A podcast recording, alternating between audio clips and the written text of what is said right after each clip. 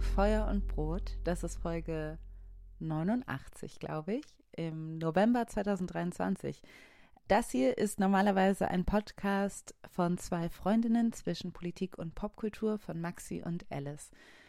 Maxi ist allerdings in dieser Folge nicht dabei. Sie hat ein kleines Baby bekommen und ist kapazitätsmäßig erstmal ein bisschen ausgelastet. Aber ich bin hier, Alice, in einer sehr langen Feuer- und Brotfolge. Sie ist so lang, weil es einfach sehr viel zu sagen gibt. Weil man kann es wohl kaum nicht ansprechen, was für eine Zeit gerade ist, in was für einer Zeit wir gerade leben. Mehr als ein Monat ist der terroristische Anschlag der Hamas auf die israelische Zivilbevölkerung jetzt her. Mehr als 1200 Menschen wurden auf brutalste Weise umgebracht. Mehr als 200 sind entführt worden, darunter auch deutsche StaatsbürgerInnen, unter ihnen auch die deutsche Israelin Shani Luke, deren Tod mittlerweile bestätigt ist. Viele Angehörige warten seit Wochen auf ein Lebenszeichen ihrer entführten Verwandten und Freundinnen und es scheint sich kaum etwas zu bewegen. Und seit einem Monat bombardiert die israelische Regierung den Gazastreifen. Der Zugang zu Wasser, Benzin und medizinischer Versorgung war eine Zeit lang komplett blockiert. Und seit dem Gegenangriff sind all diese Dinge viel zu knapp. Es kommen nicht genug Hilfsgüter an, ganze Infrastrukturen sind zusammengebrochen. Es ist eine humanitäre Katastrophe. Millionen Menschen sind auf der Flucht, wandern vom Norden Gazas in den Süden, kommen kaum raus und mehr als 10.000 Menschen sind bereits gestorben. Darunter auch mehr als 4.000 Kinder. Gazas Bevölkerung ist sehr jung, 50 Prozent der Menschen dort sind unter 18 Jahre alt und haben nie eine Zeit vor der Wahl der Hamas 2006 erlebt. Die Bilder, die uns aus dieser Situation erreichen, sind unerträglich. Das Zusammenleben von Israelis und PalästinenserInnen war seit der israelischen Staatsgründung 1948 konfliktbehaftet. In den letzten 30 Jahren schienen Friedenslösungen immer weiter in die Ferne zu rücken, aber seit dem 7. Oktober scheint dahingehend erstmal jegliche Hoffnung begraben. Die Situation bewegt viele Menschen auf der Welt und auch Deutschland scheint nach dem 7. Oktober nicht mehr zu sein, wie es einmal war. Es scheint so, als ob der 7. Oktober einer dieser Momente in der Geschichte ist, wo man von einem Vorher und einem Nachher spricht. Und der Anschlag kam einige Stunden vor der Landtagswahl am 8. Oktober in Bayern und Hessen, wo die AfD starken Zuwachs bekommen hat und in einem Land, wo die rechte AfD so viele Stimmen für sich gewinnen kann, ist wohl klar, dass es ein Problem mit Antisemitismus und Rassismus gibt. Doch die Bedrohung von rechts scheinen Menschen seit dem 7. Oktober kaum mehr wahrzunehmen, denn die neuen Verhärtungen machen sich anscheinend jetzt an der Frage fest, ob man für Israel oder für Palästina ist, für den Schutz von Juden und Jüdinnen oder für den Schutz von Musliminnen und Palästinenserinnen insbesondere, gegen die Hamas oder gegen die israelische Regierung und bei vielen ist die Antwort ja beides. Die Entweder-Oder-Frage geht für viele nicht auf und somit bleiben viele Stimmen leise, denn sie haben Angst, missverstanden zu werden oder ungewollt Allianzen mit rassistischen oder antisemitischen Gruppen zu bilden, die sich immer wieder unter pro-israelische oder pro-palästinensische Demos mischen. Und von Social Media habe ich jetzt noch gar nicht gesprochen. Die Situation in Gaza und Israel scheint vielen besonders schwer zuzusetzen, weil sie sehen, was andere Menschen auf sozialen Netzwerken dazu sagen und wie sie es sagen. Die Stimmung ist sehr aggressiv, die Herzen scheinen kalt und auch ich habe krasse Nachrichten bekommen. Mir wurde gewünscht, dass ich nach Gaza verfrachtet werden sollte. Mir wurde unterstellt, dass ich nicht genug sage. Mir wurde gesagt, dass ich mich nicht um das Leben von PalästinenserInnen scheren würde. Das ist schwer auszuhalten und ich bin nur Randfigur in der aktuellen politischen Debatte. Und ich bin mir sicher, dass andere da noch viel Härteres erleben. Ich bin aber auch durch soziale Medien in diesen Tagen der Verzweiflung auf eine Gruppe in Köln gestoßen. Und die haben am 22.10. einen Protest organisiert, zu dem einige hundert Menschen erschienen sind. Und als ich ein Reel davon gesehen habe, habe ich gedacht, die Stimmung dort schien anders. Mega, dass ihr da seid. Macht mal Lärm. Frieden schaffen ohne Waffen. Frieden schaffen ohne Waffen. Wir nähern uns so langsam dem Klodigplatz. Ich freue mich so krass, dass ihr alle da seid. Sie schien sanfter, offener und auf diesen Protesten wehten keine Flaggen, weder israelische noch palästinensische. Die Menschen und das Miteinander stand im Zentrum dieses Protestes. All das ließ ein lang vermisstes Gefühl in mir aufflammen, und zwar die Hoffnung. Die Gruppe nennt sich Palestinians and Jews for Peace und sie fordern einen Waffenstillstand und die Befreiung der Geiseln. Und die Mission laut Instagram heißt Rehumanizing, Wiedervermenschlichung. Und als ich das gesehen habe, habe ich gedacht, ja, ja, das brauchen wir jetzt. Ich wollte diese Gruppe kennenlernen und ich wollte, dass auch ihr diese Gruppe kennenlernen könnt. Und deshalb habe ich sie angeschrieben und sie gefragt, ob sie Zeit haben, weil ich eine Zeit lang in Köln war. Sie haben zugesagt und so habe ich vier von ihnen getroffen in Köln. Zeynep, Chris, Svetlana und Nadine. Aber am besten stellen Sie sich mal kurz selbst vor. Ich bin Zeynep und ich wurde in der Türkei geboren, aber mein Vater ist aus Palästina, Jaffa, und meine Mama aus Syrien. Und ich bin hier in Deutschland seit drei Jahren. Deswegen kann ich irgendwann auf Englisch switchen. Das ist kein Problem. Oh, danke. Und ja, ich wohne in Köln und ich bin Englischlehrerin, aber ich habe in der Türkei studiert. So jetzt gerade arbeite ich als Inklusionsbegleiterin in der Schule. Und ich bin ganz beschäftigt mit Politics, so Intersectional Feminism, ich war in der Türkei auch sehr aktiv in viele Demos und hier seit eineinhalb Jahren versuche ich mehr so Networking zu bauen, weil die erste eineinhalb Jahre war Corona-Zeit und jetzt fühle ich mich mehr aktiv als Palästinenserin und meine Mutter ist syrisch, das heißt in meinen beide Elternseite, da gibt es so immer Krieg ist ein Thema da in Syrien und meine Eltern und meine Geschwister, die haben auch den Krieg in Libanon erlebt. Und mein Papa war vier Jahre alt, als die geflohen nach Beirut. Deswegen, das reicht für mich. Ich versuche seit vielen Jahren Peace Activism zu machen. Aber ich glaube, jetzt gerade was ich mache, ist the most concrete und like taking action. Ich, ich fühle das und ich habe das Gefühl, dass wir können etwas ändern, hoffentlich. Ich bin Chris. Ich bin in Russland geboren und dann mit meiner Mutter und meiner Schwester, als ich zehn war, nach Deutschland gezogen als sogenannte Kontingentflüchtlinge. Was bedeutet vielleicht für die, die das noch nicht so gut kennen, ja, jüdische Menschen aus der former Soviet Union haben es leichter gehabt, ja, den Migrationsprozess nach Deutschland zu machen oder die wurden teilweise eingeladen dazu zu migrieren als Wiedergutmachung und als irgendwie Schutz vor auch Antisemitismus vor Ort. Ich studiere gerade hauptamtlich an der Kunsthochschule für Medien hier in Köln, wohne auch hier mache da irgendwie meine künstlerischen Projekte, versuche eine Künstlerin und Filmemacherin zu sein. Ich bin Svetlana und ich bin wie Chris auch jüdischer Kontingentflüchtling, also bin im Alter von sechs Jahren nach Deutschland gekommen, bin in der Ukraine geboren. Das heißt, wir überbrücken hier mehrere Kriegsfronten in dieser Gruppe. Und ja, genau, also ich bin auch freiberuflich tätig in der Aufklärungsarbeit zum Thema psychische Gewalt, narzisstischen Missbrauch und auch Radikalisierung und Extremismus, sowohl im politischen als auch im religiösen Bereich. Ich bin Nadine. Ich bin die Tochter von einer deutschen Mutter und einem arabischen Vater. Ich habe den deutschen und den israelischen Pass, weil mein Papa in Israel geboren und aufgewachsen ist.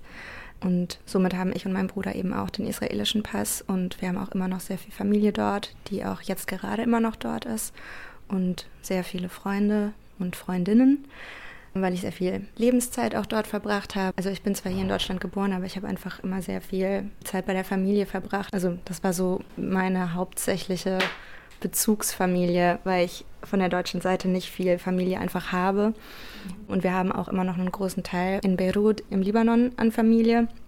Genau, weil die Familie ganz, ganz ursprünglich eben aus dem Libanon kam und nach der Gründung des Staates Israels 1948, als die Grenzen geschlossen wurden, diese beiden Familien dadurch separiert wurden, weil dann ja die beiden Länder Krieg miteinander hatten und seither, das ist jetzt, ich weiß gar nicht, warum ich darüber rede, aber das ist unter anderem ein Fakt, warum mein Vater sehr lange dafür gekämpft hat, die deutsche Staatsangehörigkeit zu bekommen, weil erst seit er die deutsche hat, können wir beide Familien besuchen. Mit dem israelischen Pass kann man nämlich nicht in den Libanon einreisen. Mhm. Genau. Und ich bin Tätowiererin. Ich mache was ganz anderes als die anderen drei. Ich bin Tätowiererin hier in Köln, in Ehrenfeld. Ich habe da mein eigenes Studio mit meiner Geschäftspartnerin zusammen. Und unser Studio ist ein Studio, das female-led ist. Es ist ein feministischer Ort. Wir versuchen ein safer Space zu sein. Und die Themen, mit denen ich mich privat und auch auf meinem Instagram-Account und im Studio am meisten beschäftige, sind queere Themen, feministische Themen und aktivistische Themen. Als ich die vier getroffen habe, habe ich sofort ein warmes Gefühl bekommen. Zu den vieren passt der Satz Lead by Example. Als alle eintrafen, haben sie sich erstmal mit einem Group Hug begrüßt und lachten und seufzten zusammen. Und man merkte richtig, dass sie sich gegenseitig unterstützen. Die geben sich gegenseitig Halt und sie machen deutlich, was Freundinnenschaften und politisches Engagement bedeuten, dass sie miteinander vereinbar sind und gerade in diesen Zeiten eben auch wichtig. Ähm, das Gespräch ist, wie gesagt, sehr lang geworden und vor allem sind wir immer wieder und gerade zum Schluss ins Englische abgedriftet. Das heißt, die Folge ist teilweise auf Deutsch, aber die meiste Zeit auf Englisch. Und es tut mir leid, dass diese Folge für manche von euch die kein Englisch können oder nicht so gut Englisch können, nicht so zugänglich ist. Mir war wichtig, dass sich Zeynep, Chris, Nadine und Svetlana wohlfühlen und gehört fühlen und äh, dass bei diesem für sie persönlichen, aber auch generell politisch schwierigen Thema äh, wohlfühlen in ihrem Sprechen und dass sie sich sprachlich einfach so ausdrücken können, wie sie wollen.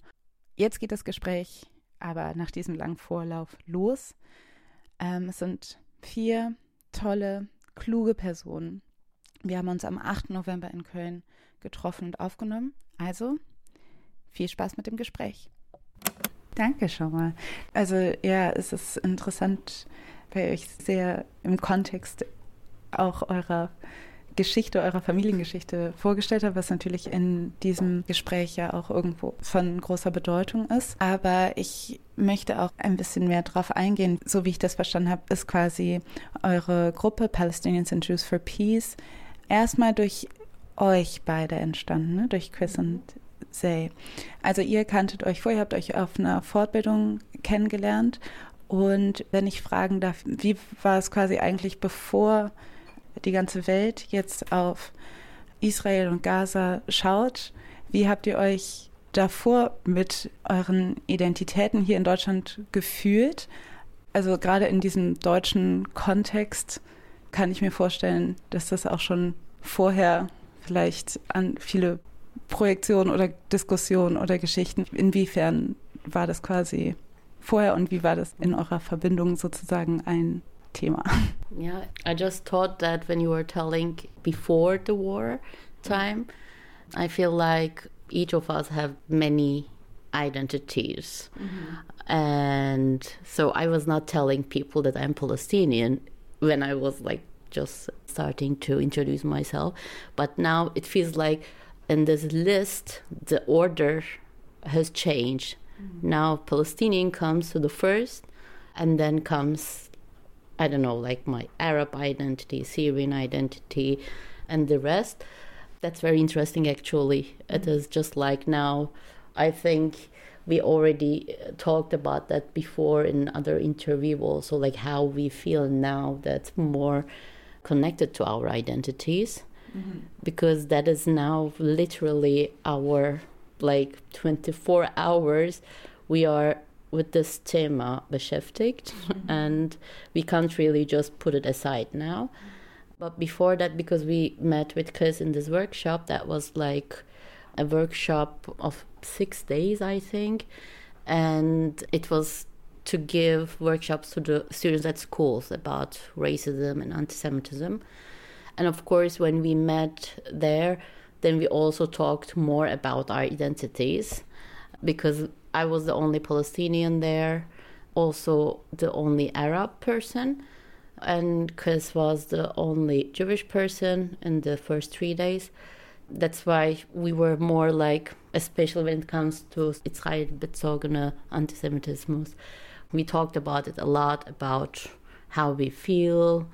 But then it wasn't, I think, the center of our friendship mm-hmm. because we have also more common identities and yeah we had just normal friendship. We were like inviting each other to dinner breakfast or like in may we met to play basketball and then I ich habe mein Achillessehne gerissen and, and then Kris, Kris took care of me sometimes. She took me on the wheelchair to the Tamin so we had that kind of friendship actually. We were not talking like 24 hours Palestine Israel Jewish anti-Semitism racism.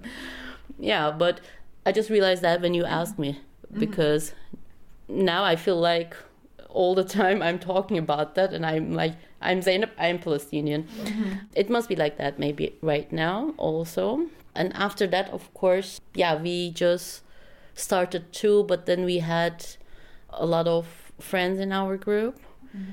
and I feel like I know Nadine for many years and Swetlana and others for many mm-hmm. years it's very interesting because we just came to the group with the same need we need to talk mm-hmm. we need that space like to be on the same page is not that easy nowadays in this topic and when we found each other we were like telling opening ourselves without any hesitation and i think that's why i feel like i can talk to nadine about anything mm-hmm.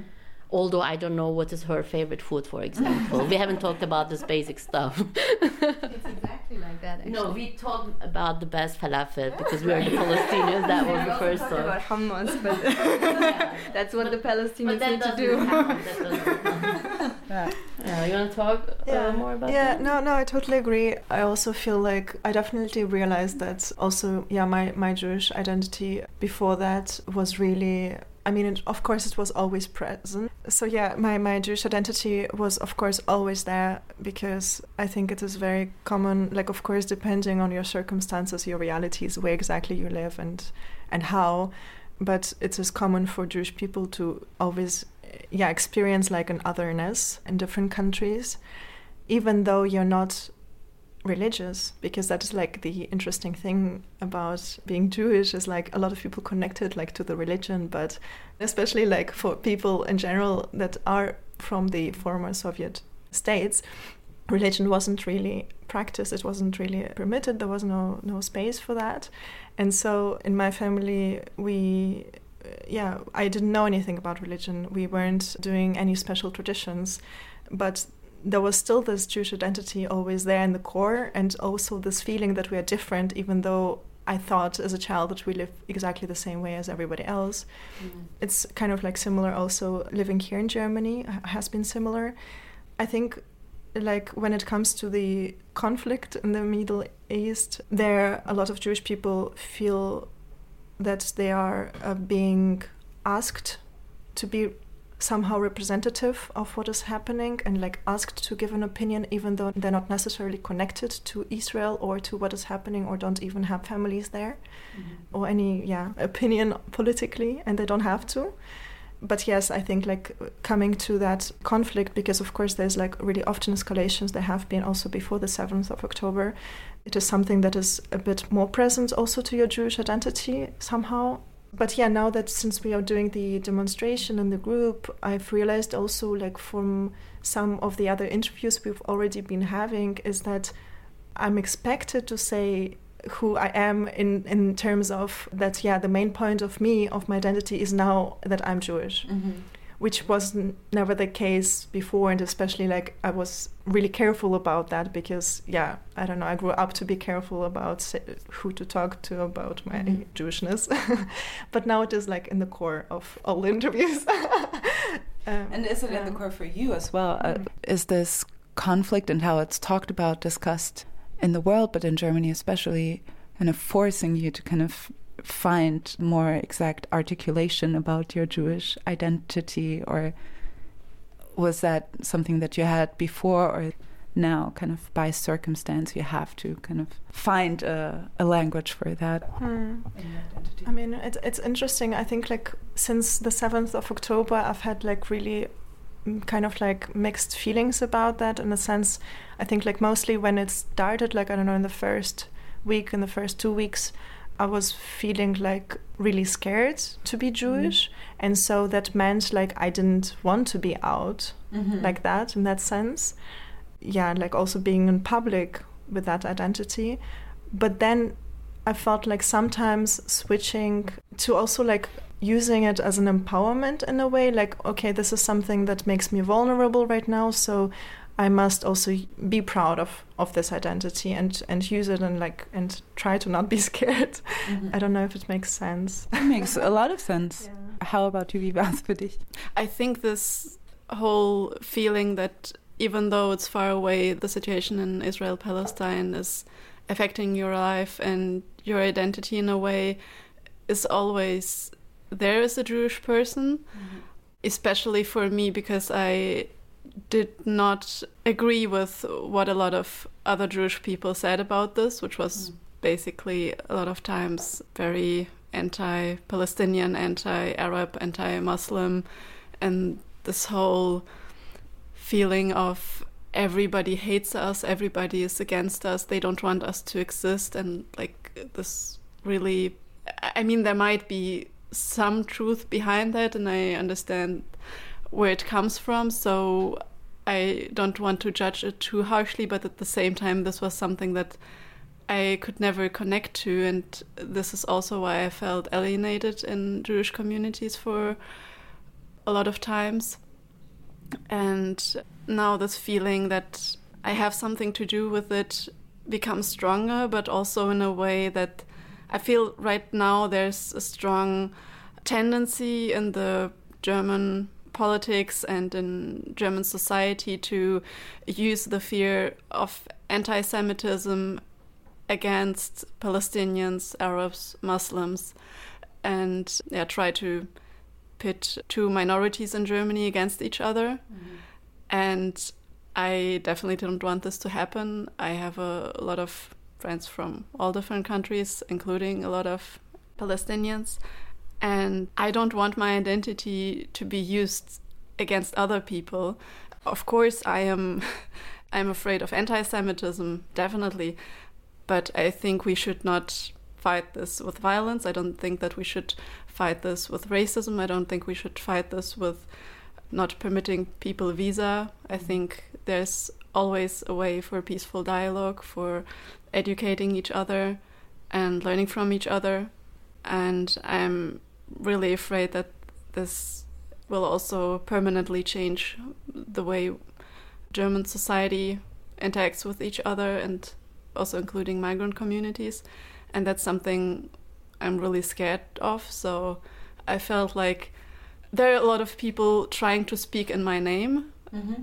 and I don't like that. And I want to reclaim my voice as a Jewish person. So, in a way, my Jewish identity has never been more important to me than it was now because I want to speak for myself and I want to say that we can and we should fight for peace together. I think we should fight against anti Semitism. I think we should fight against racism. And these are not two opposing causes. Yeah. With this group, you can already see that there are, I think, a lot of things that don't fit the common narrative of Jewish people have ein Bezug, having a relation with Israel, and mm, Palestinian people don't have it. So the person who knows Israel the most is you. I mean, yes, who, who isn't Jewish, and that's something a lot of people are quite surprised of most of the time. I mean, okay, I start from the beginning.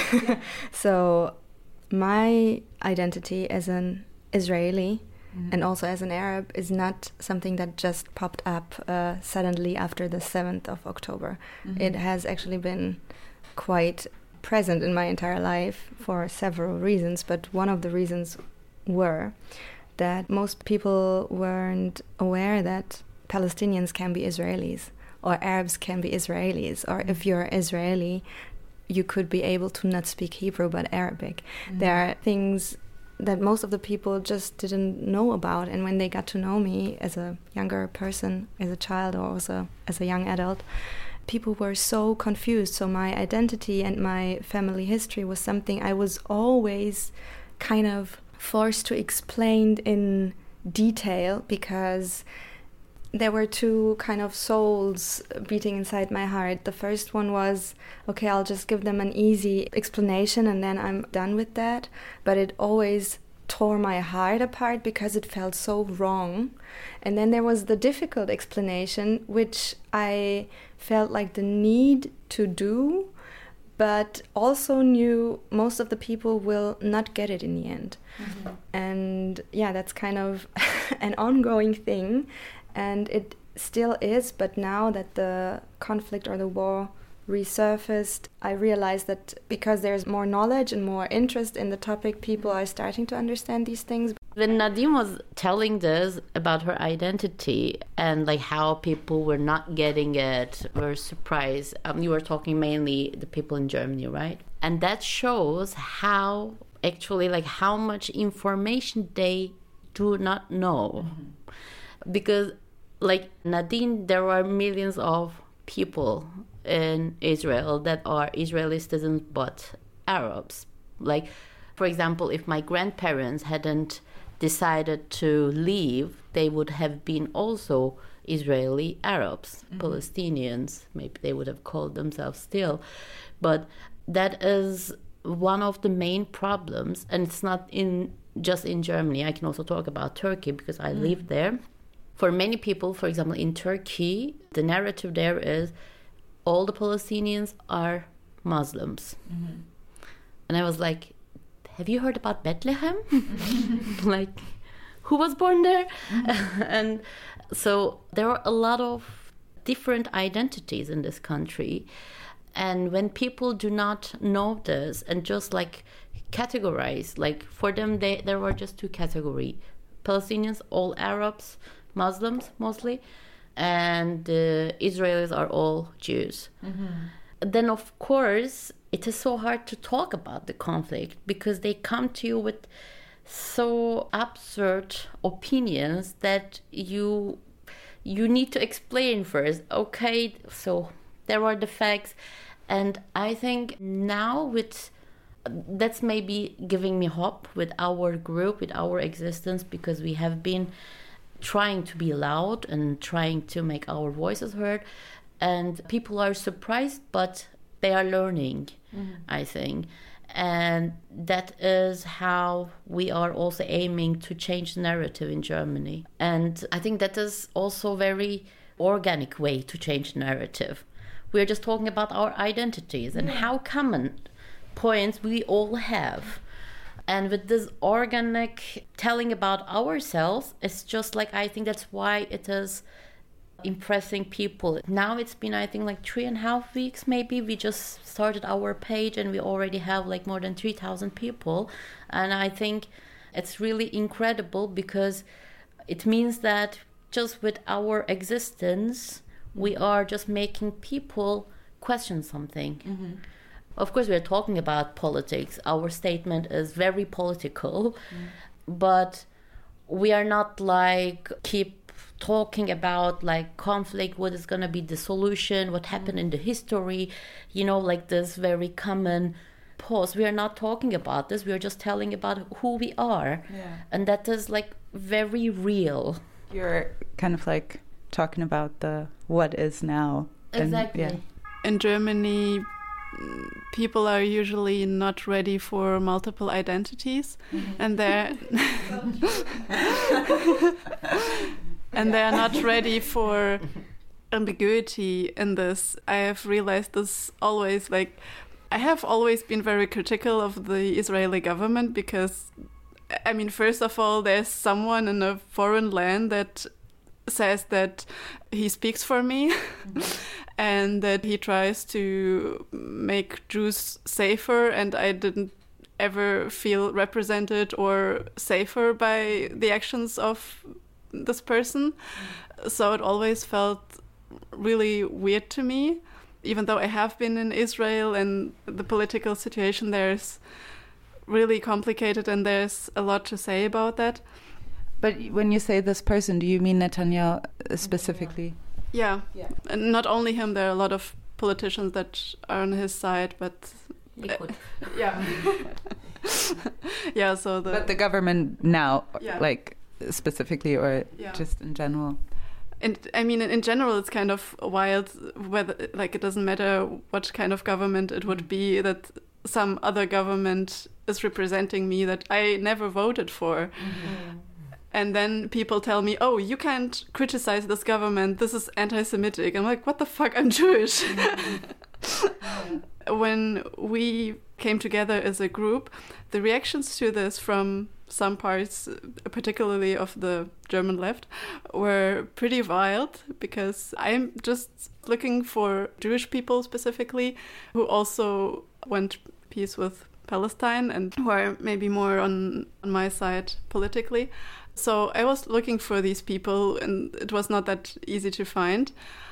And then when I posted this, people started attacking me, like saying that I'm a self hating Jew, saying that I'm a pseudo Jew, like not a real Jew, because apparently everybody who doesn't have the same political opinion as Netanyahu is not a real Jew.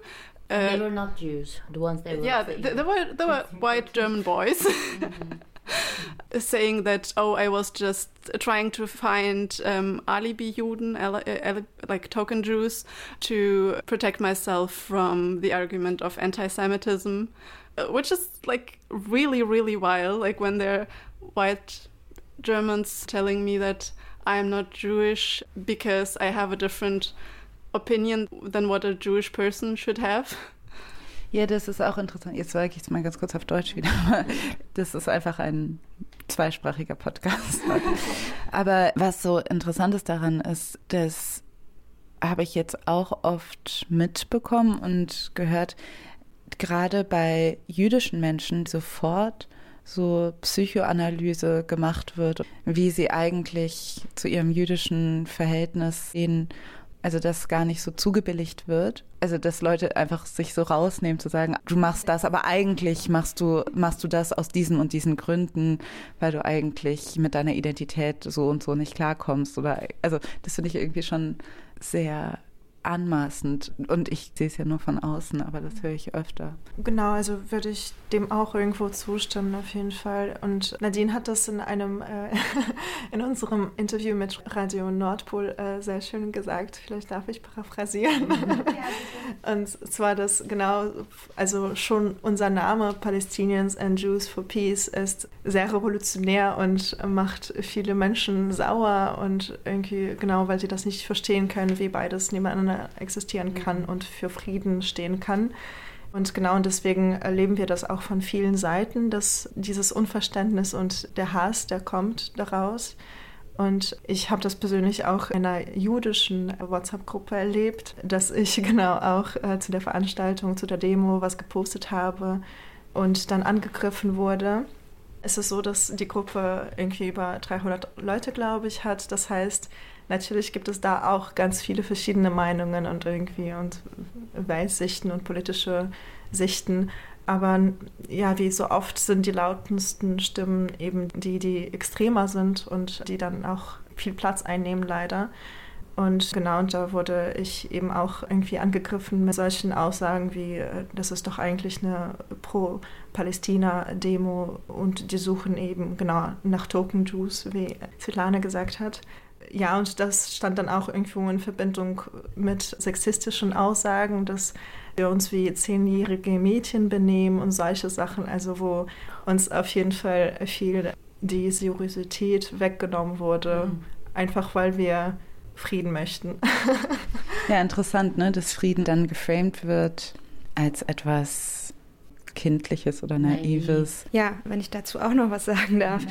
Also dieser Vorwurf von Naivität, den höre ich persönlich auch total viel von Friends und Family vor Ort, weil ich glaube und weil ich weiß, dass die Lebensrealitäten vor Ort einfach ganz, ganz andere sind und viele Leute einfach aufgegeben haben mhm. oder nicht mehr können. Und wenn äh, dann da nach Deutschland geguckt wird, wo irgendwelche, ich äh, benutze jetzt da extra so vereinfachte Darstellung, aber irgendwelche weißen kleinen Mädchen in mhm. äh, Deutschland sich auf die Straße stellen und sagen, we want peace and freedom and butterflies, I don't know. Mhm. Oftmals auch quasi von den Leuten vor Ort gar nicht verstanden wird, was für eine Kraft sie eigentlich hätten, wenn sie sich zusammen positionieren würden. Und das Ding ist, in Israel gibt es existieren seit vielen Jahren Gruppierungen, die sich mit jüdischen und palästinensischen und arabischen Leuten zusammenschließen und genau das machen, was wir hier auch machen. Also wir sind zwar irgendwo revolutionär in Deutschland, aber auf der anderen Seite auch nicht neu. Das ist keine neue Entwicklung. Und ich würde da gerne noch einen Schritt weitergehen und über das israelische Arabischsein kurz sprechen. Ich habe da in dem anderen Podcast auch schon mal drüber gesprochen und ich finde, das ist eine wichtige Perspektive, die man sich auch einfach immer wieder klar machen muss. Immer dann, wenn der Konflikt eskaliert, passiert etwas, sehr Wildes in der israelischen Gesellschaft. Und zwar fangen Leute, die normalerweise eigentlich Nachbarn sind und friedlich miteinander leben, die irgendwie, wenn die eine Person in Urlaub geht, auf die Katze aufpasst oder mhm. bei der liebsten Imbissbude, wo der Besitzer vielleicht Palästinenser ist und die Leute, die dort äh, einkaufen, vielleicht jüdisch sind. Da werden auf einmal so Fronten aufgemacht. Und das höre ich von meiner Familie und von meinen Freunden auch immer dass die Freundlichkeit und der Frieden nur bis zu einem gewissen Punkt geht und darüber hinaus nicht weiter. Also wenn es hart auf hart kommt, das höre ich sehr, sehr oft, dann bist du zurückgeworfen auf deine Wurzeln, auf deine Identität und dass du denen am Ende nicht vertrauen kannst, den anderen. Mhm. Ja?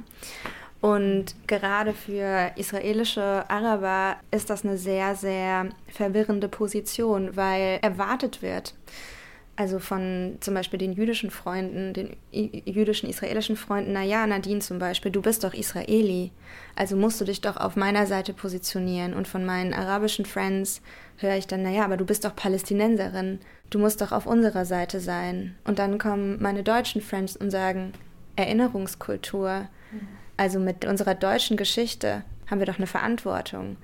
Und da gibt es so viele Positionen schon alleine in diesen drei Dingen, die ich in meiner Person vereine beispielsweise, die so viel Druck ausüben, so viele Erwartungen ausüben, auch auf die Leute vor Ort, die dort leben. Also zum Beispiel ist meine Familie, Sei hat es vorhin kurz angesprochen, auch zufällig noch christlich. Das sind christliche Araber, eine Minderheit in den, unter den Minderheiten in Israel gerade wo auch schon innerhalb der palästinensischen slash arabischen Gesellschaft ein großer Konflikt entsteht und besteht, einer, der im Libanon zu einem Civil War geführt hat und der in Palästina slash Israel heute auch immer noch zu spüren ist, dass auch innerhalb der arabischen Community, zum Beispiel zwischen den muslimischen Anteilen den christlichen Anteilen, total wie so eine Sperre ist oder so ein unüberwindbarer Graben.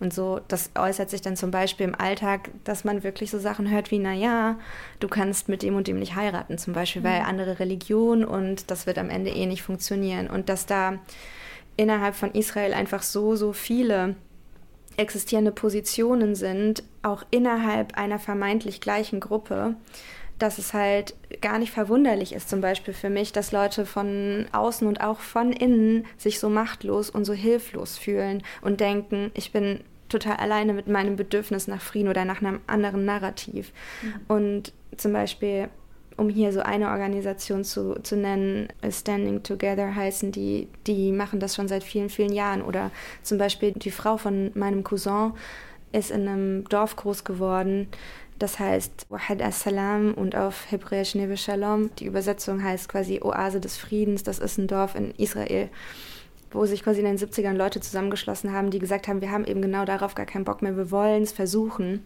Das waren jüdische Israelis, das waren arabische Israelis, Christen und Moslems, die zusammen gesagt haben, wir probieren das, was alle als naiv bezeichnen, das, wo die Utopie eigentlich sozusagen schon fast in was Sphärisches ab abgedrehtes abweicht für viele Leute. Und die haben ein Dorf gegründet und haben dort Familien gegründet, sind dort zusammen hingezogen, haben ihre Kinder großgezogen in zwei Sprachen. Das heißt, das war auch schon mal eine große revolutionäre Sache, weil Israels Landeshauptsprache ist Hebräisch. Das heißt, alle arabischen Bevölkerungsanteile müssen auch Hebräisch lernen, aber sehr, sehr, sehr, sehr viele israelische Juden und Jüdinnen können gar kein Arabisch. Das heißt, da ist schon eine Sprachbarriere da. Also man kann sich das wirklich vorstellen, das ist auch eine Sache, die Say zum Beispiel in einem anderen Podcast schon gesagt habt und die ich auch nur bestätigen kann. Viele Leute leben ihr ganzes Leben in Israel und haben noch nie ein einziges Wort zum Beispiel mit einer jüdischen Person oder mit einer palästinensischen Person gesprochen, weil das wie so Parallelgesellschaften teilweise sind. Und in diesem Dorf wurde das einfach anders gemacht. Da sind die Kinder zusammen groß geworden, man konnte sich auf allen Sprachen unterhalten. Alle religiösen Feiertage wurden gefeiert. Es wurde Weihnachten gefeiert, es wurde Ramadan gefeiert oder gehalten. Es wurde Yom Kippur gefeiert. Also da sind alle mit allem und allen Traditionen groß geworden. Und es klingt natürlich wie ein schönes Märchen, aber Fakt ist, dass es dieses Dorf bis heute in Israel immer noch gibt und diese Leute so leben. Mhm. Und diese Leute, also, naja, ich kenne die halt, weil, weil ja ein Teil meiner Familie halt auch da gewohnt hat, heute auch immer noch die gleiche Position vertreten, die wie viel vertreten. Also es ist auch irgendwo nichts Neues. Was ich höre, ist eben all eure Identitäten, eure Narrative sprengen quasi die Geschichte, wie sie sein müsste, damit jetzt bestimmte Dinge irgendwie funktionieren oder als Rechtfertigung für XY dient und letztendlich, dass durch Identitäten, die quasi so einfach nicht auf das passen, was die Gesellschaft über euch erzählen möchte, quasi eure Position kommt. Das Einzige, wie das funktionieren kann, ist durch eine Position, die sich für Frieden einsetzt. Und um jetzt wieder noch mal ein bisschen darauf zu kommen, auf die Anfänge eurer Organisation. Svetlana, du hast es schon erzählt. Du hast quasi so einen Post gemacht, du hast gerufen, wer ist da? Und hast dann quasi vielleicht die Antwort bekommen.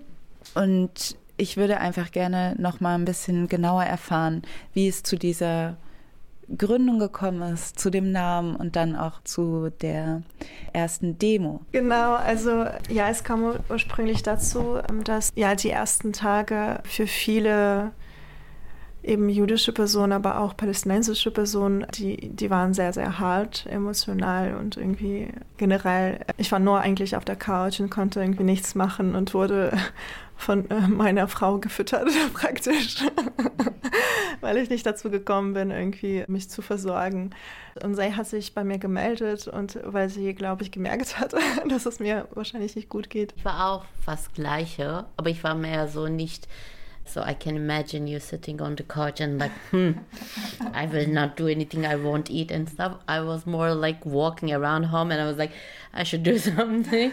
And I was like telling, know, like, look, what I'm hearing, what I'm listening is like, I was like very angry because it's not the same. It wasn't new to me. Like every time there's an escalation, this is the same positioning.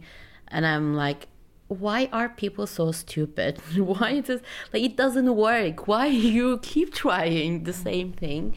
But this time of course it was different. And I was like, oh okay, that is that's gonna be horrible and I didn't post anything for the first three, four days I think. So can you take me a little bit more into your mind or the thoughts that were in your head that made you so mm -hmm. like um pacing around here. yeah, because it was a lot of anger mm-hmm. and also like feeling desperate, but also, I don't know, I had a lot of energy, but I couldn't do anything mm-hmm. Because I was also trying to understand what is going on. And in the first hour, when you read already people like, they know everything and they're like, yeah, this is right, this is wrong. Mm-hmm. They have right, they have wrong. I was like, wait, I need to understand. And of course, I need to, contact all my friends there because people were there dying. And I was like trying to remember every where, name. Where, where do you, like, where? In Palestine, in Israel. So mm-hmm. I have friends in Tel Aviv, in Jerusalem, mm-hmm. in Bethlehem, in Ramallah, in West Bank, in Haifa you know when a catastrophe happens and you try to remember all the names mm-hmm. did i forget anyone and uh, so i was in this mood but i also saw Kris Kris was mostly like sharing about anti Semitism. Uh, like, I realized that she was really scared. And then I invited her. I was like, okay, we need each other, apparently. And that's how we came together. And then we started to talk about all the things happening. And we were both very angry. So you said you were the first initial emotional reaction was devastation, uh, in in that you you said you were kind of not able to move in a way, and you were scared. If you want, could you elaborate on where was the fear coming from? Right. So I think like there were a lot of different emotions and like the I don't know, the devastation came maybe from those different emotions that like also I don't know, were in conflict with each other and where like I felt like I yeah, this hopelessness that they also talked about. In general, like when the attack happened on the seventh of October, it was also, by the way, the two year anniversary of my dad's death. so it was, I think, like two hits in a, I don't know, in a day in a way, where, yeah, there was just a lot of mourning, like inside of me. And because, like, even though Israel is far away from me, like, I do have distant relatives there, but we are not very close. And yeah, Israel is a place I don't feel super connected to it. But when such a huge attack on Jews happens, I think like a lot of Jews like who don't even live in Israel feel inter transgenerational trauma like coming back in the body in a way. And like yeah this fear of oh my god. And also like this anticipation of okay there's gonna be a rise on anti-Semitism everywhere. Because it always does hmm. And yeah so like this is like the part of the fear that came I guess. But yeah apart from that i also had like other feelings like they said like of like a lot of anger of how people could position themselves so easily who are not even affected or who don't really know anything about what's going on or what, has been going on.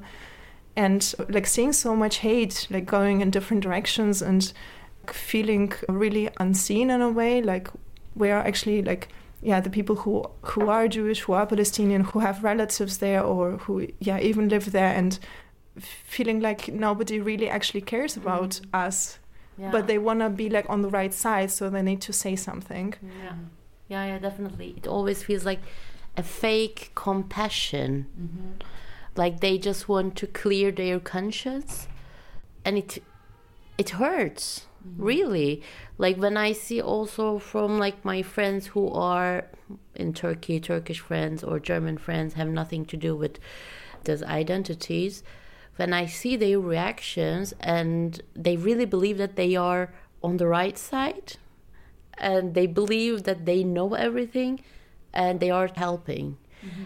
And it makes me angry because I can't take it anymore. It hurts because I keep saying it doesn't help. You're just spreading more and more hate.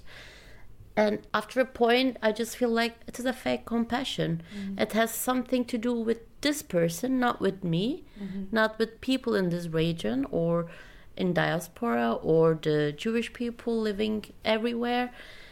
It is just like a personal thing to me. Like when a non Palestinian, uh, Jewish, or Israeli is very passionately taking one side and spreading this hate, it's like, I'm like, hey, wait, what are you? Who are you? I don't have this hate. I mean, like, I don't want to have this hate. I'm angry. I want to finish this. I want to end this. I don't want my children to experience the same thing. I don't want to pass the traumas that we have been carrying. And it just needs to stop somewhere. Mm. That's why it feels very fake. And I think this war was like, because it has never been that horrible the escalations we were first like trying to understand but then we really kind of took refuge in each other and we were a jewish and a palestinian. And what we, I think, realized also, like when we met, be- like we met and we talked for hours just about how we are, how we're feeling, how have we been feeling, what we think about what's going on, and what we realized is like even though we have these different, I don't know, histories and backgrounds and and all of those uh, like realities, we feel really really similar things and like in the core of yeah like we we don't feel represented in what the discourses are going on here in Germany the demonstrations that are going on we just feel like not seen and but in a way it is about us so it's like really Yeah. weird yeah, yeah. Like I had never been to. Still, I can say that in present perfect tense, I have never been to any pro-Palestinian demo mm-hmm. as a Palestinian. I was in Turkey. There were all the time these pro-Palestinians, hardcore jihadist mm-hmm. demos, and I was like, of course, I am not wanted there because of my other identities. And here also, I've never felt comfortable because first they are very hateful they are just like as i said they don't care actually i don't feel like represented or really cared there. That's why I'm On the pro-Palestinian demos going Yeah, yeah. on. Yeah. yeah yeah. Like uh, not just like right now actually. Uh, it's always been like that. But of course when you it is your identity the whole world is talking about you are also like shouldn't i go? Are they my people? But then you look and then you're like no they're not my people but also like you are the subject and it's like this dilemma and it has anger and like a lot of like sadness and also disappointment everything. That's how we came up with our own demo actually.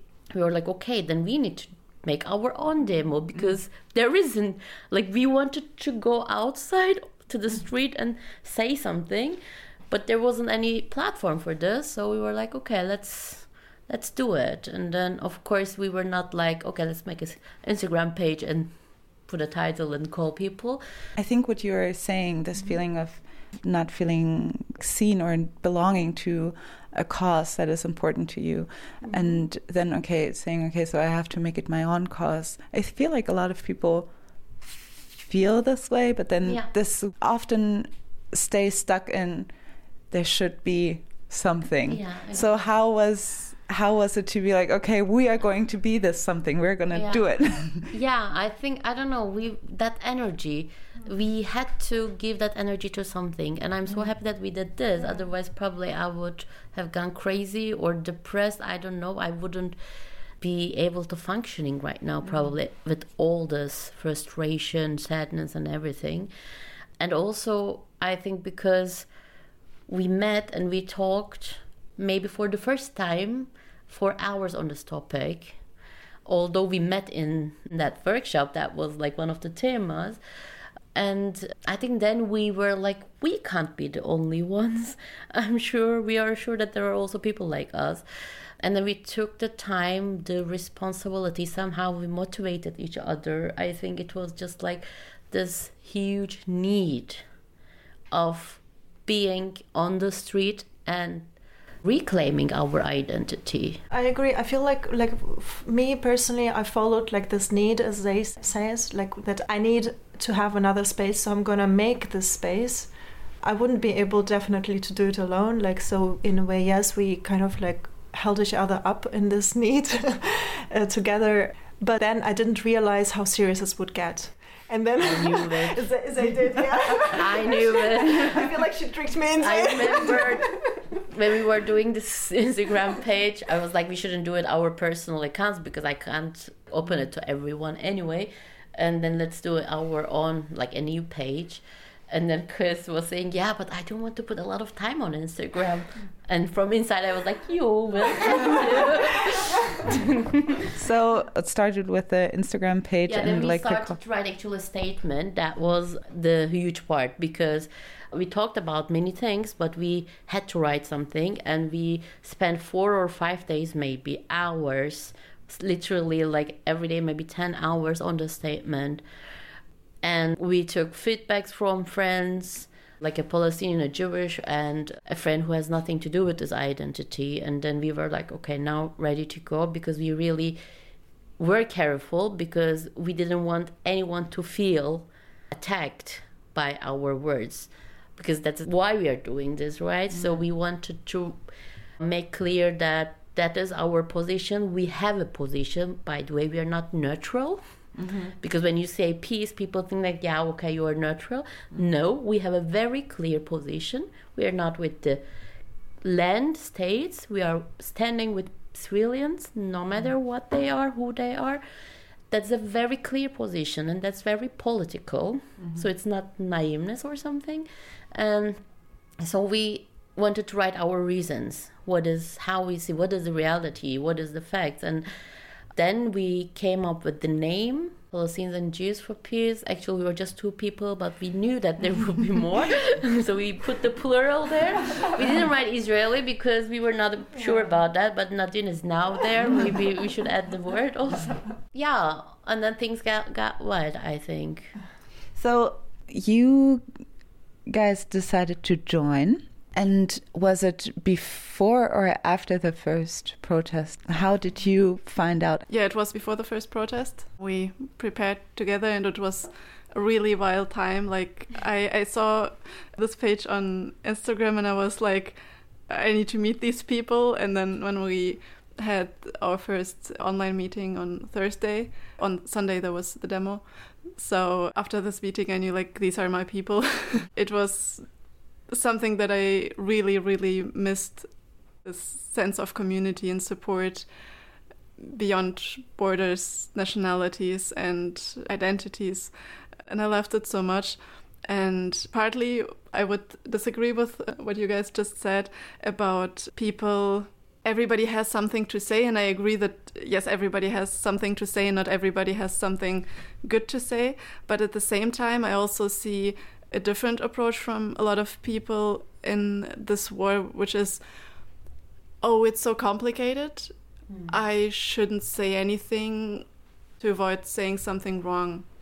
And I think it's also kind of a harmful approach because when you see crimes and injustice happening, and then you say, oh, but I don't know everything about it, like I didn't study the Middle Eastern relations and uh, history for the last 100 years, so I cannot say anything about it.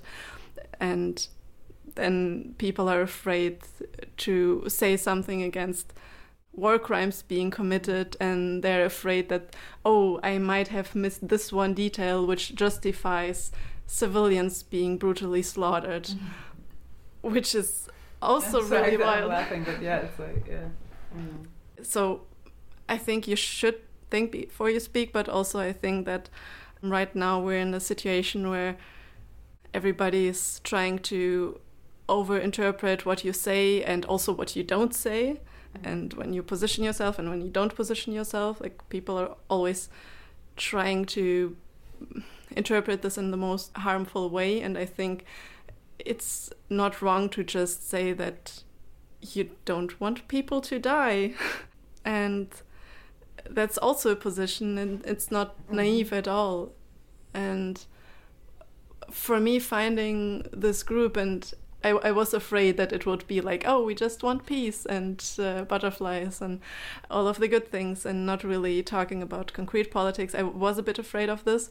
So I was really relieved when I saw how political it was it really got me out of this depressive, shocked state that I was in before because I could turn my desperation into action. Mm-hmm. And I, I think I can speak for all of us when I say like, this has swallowed all our lives right now. Oh yeah, speak for all of us. there, there is no such thing as free time or I don't know sleep whatever. Yeah. But at the same time, I felt like I need to do this, and it's better than doing nothing. And I even said like this is felt like political self care because I cannot live with a good feeling in my heart, knowing that I could do something or knowing that something bad is happening and I'm kind of being a bystander mm-hmm. and being just passive and saying, oh, I should rather stay out of it because I don't know everything about it. Mm. So I don't know everything about it, but then we came together and we shared our perspectives and we're still learning. We're still learning from each other. I, I learned so much from you guys and I'm really grateful for this. Yeah, that's also part of political action is to be like, I want to know more. This position can only get more solid, I guess, mm-hmm. by learning more. I also want to say something. So, with one sided demos, like we said that we didn't want to attend, but of course, also, we don't want to say that like people there, they really don't like all of them, like generalizing, they don't care. There are, of course, people who really feel like desperate and they want to talk or be by Palestinians or be by Jewish people. And that is something we should also say, yeah, really, we are thankful for that.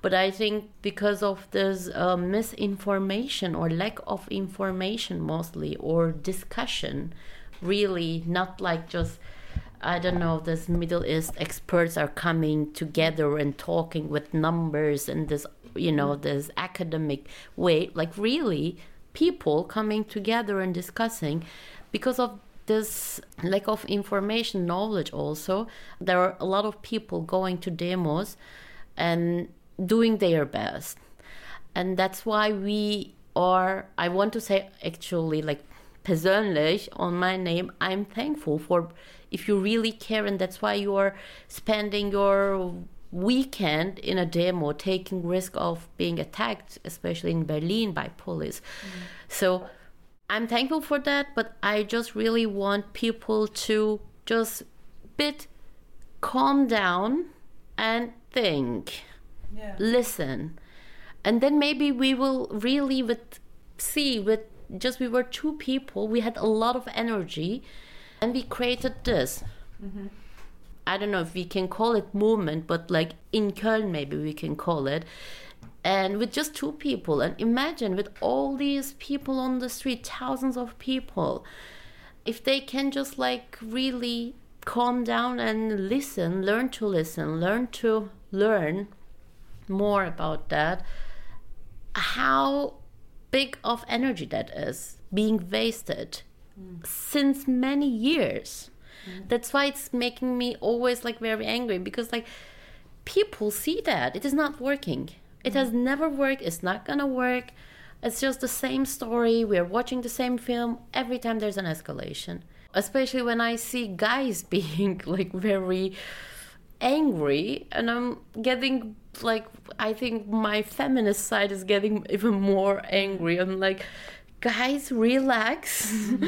you need to give space to us also and let's talk yeah i just wanted to say that yeah. i'm not generalizing i'm not saying all the people in i don't know thousands of people hundreds of thousands of people are on the street every day everywhere mm. and i'm not saying that these people are all just like selfish or they are trying to you know no um, I, yeah. wouldn't, wouldn't have just in case yeah just in know. case. Just making sure just making sure. So you said this dichotomy or like this kind of like thing of things are very nuanced and not as people kind of like they put it in like these clear categories that don't add up if you really look at it.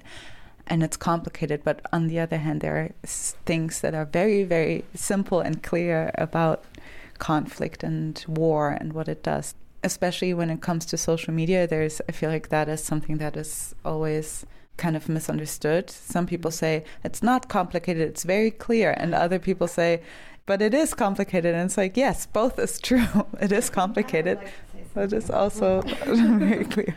Yeah. um, about this specific thing with mm-hmm. social media especially because i'm doing a lot on social media for the past five years because i'm self-employed and i'm a tattoo artist and that's kind of part of my work and i i think for me it was kind of different when the 7th of October attack happened because I just returned from Israel. So I was just there. I, I, I have been just there like one week ago.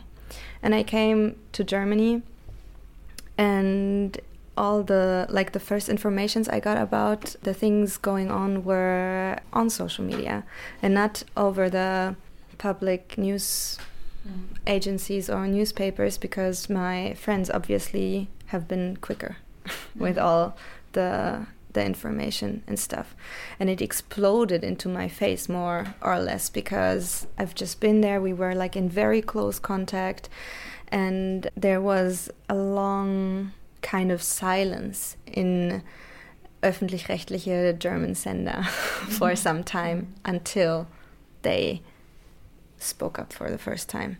And because I am kind of used to this conflict and this situation, I already had a strong opinion. And I think it took me three days until I made a statement on my page, which was seen and read by a lot of people. And the first thing I noticed about that was it was the first text I saw on the internet, on social media, which was not pro Israel or pro Palestine. It was the first differentiated text. It was kind of same thing that the two of them did, but I did it like for myself on my page that I saw my opinion not represented anywhere, so I needed to write this statement, this text, and put it on my page. And it was, I think, one of the most like the scariest things I've ever did. What was scary about it? I have a public account, and I am there with my name and with all my vulnerabilities, everything I care about, and to position myself in such a radical way and I'm laughing about it because it's it's so radical to not have one side and to be pro to, to to be pro human. Yeah. That I expected to be attacked a lot, mm-hmm. especially after I saw how the internet reacted on this war. I mean, for me, it, it really felt like the internet exploded. I don't know if I can really like explain how I felt, but I just returned. I opened my phone. I woke up in the morning. I had like 10 or, or 20 missed calls from people from there. I knew directly something like shit is going down, something is not okay. And then I opened my, my social media, my Instagram, and it was all over, like all over the fleeing, uh, running people from the festival. I mean, the, the, this is a festival friends of mine could have been there. They haven't because they decided not to go on that weekend, but it was so fucking close. It was too freaking close. Mm. Everything was too freaking close. And all the family members in, in our family group texting each other if everybody is all right. I'm trying to, to understand what the fuck is going on. Just like Zay said in the first moments, I was just trying to kind of understand what is happening actually. Seeing people jumping on sides, like typing their hatred into their keyboard, just shouting the loudest. I don't know, I always felt like, especially from German people, especially from the leftist groups in Germany, that they use this conflict to show their more yeah they're they're morally superior than you and they use this conflict to to position themselves like in the German political landscape kind of it has nothing to do with the people in fact mm-hmm. so when i when i wrote this this this statement i expected a lot of things to happen like I, I i expected to be attacked by a lot of people because i already saw it on the internet everywhere. There was no nice words, no words of being heard or being seen by anybody. It was just Angriff, kind of.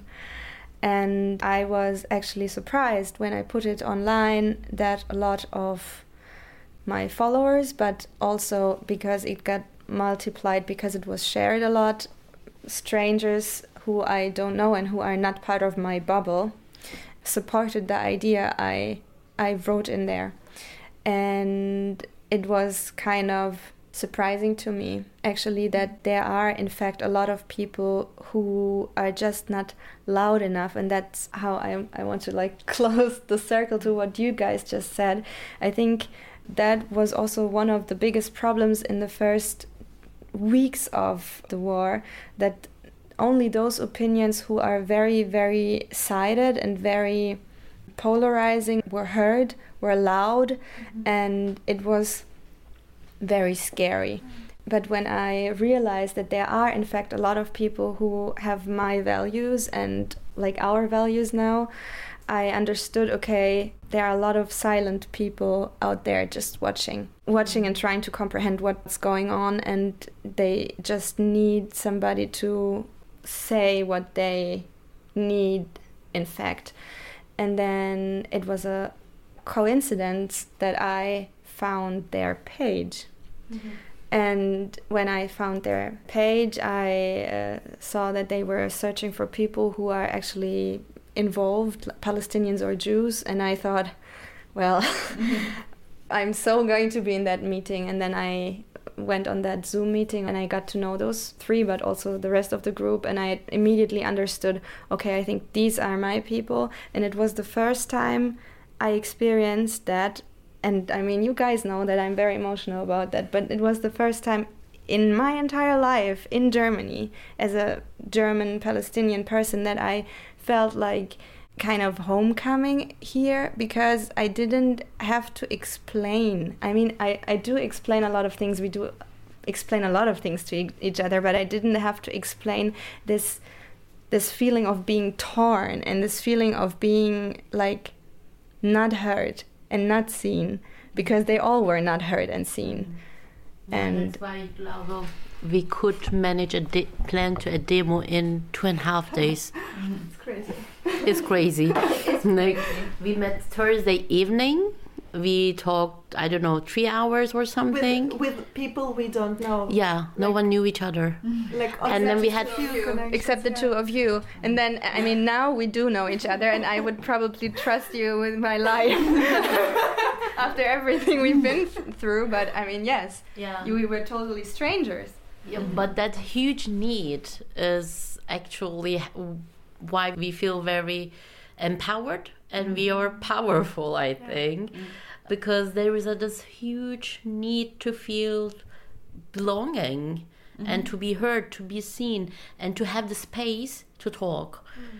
and that's why we were like in two and a half days really on the street ready we had of course also amazing support team we still have them yes. and they were like also very ready to listen and uh, they gave us the space and they just took care of the technical stuff.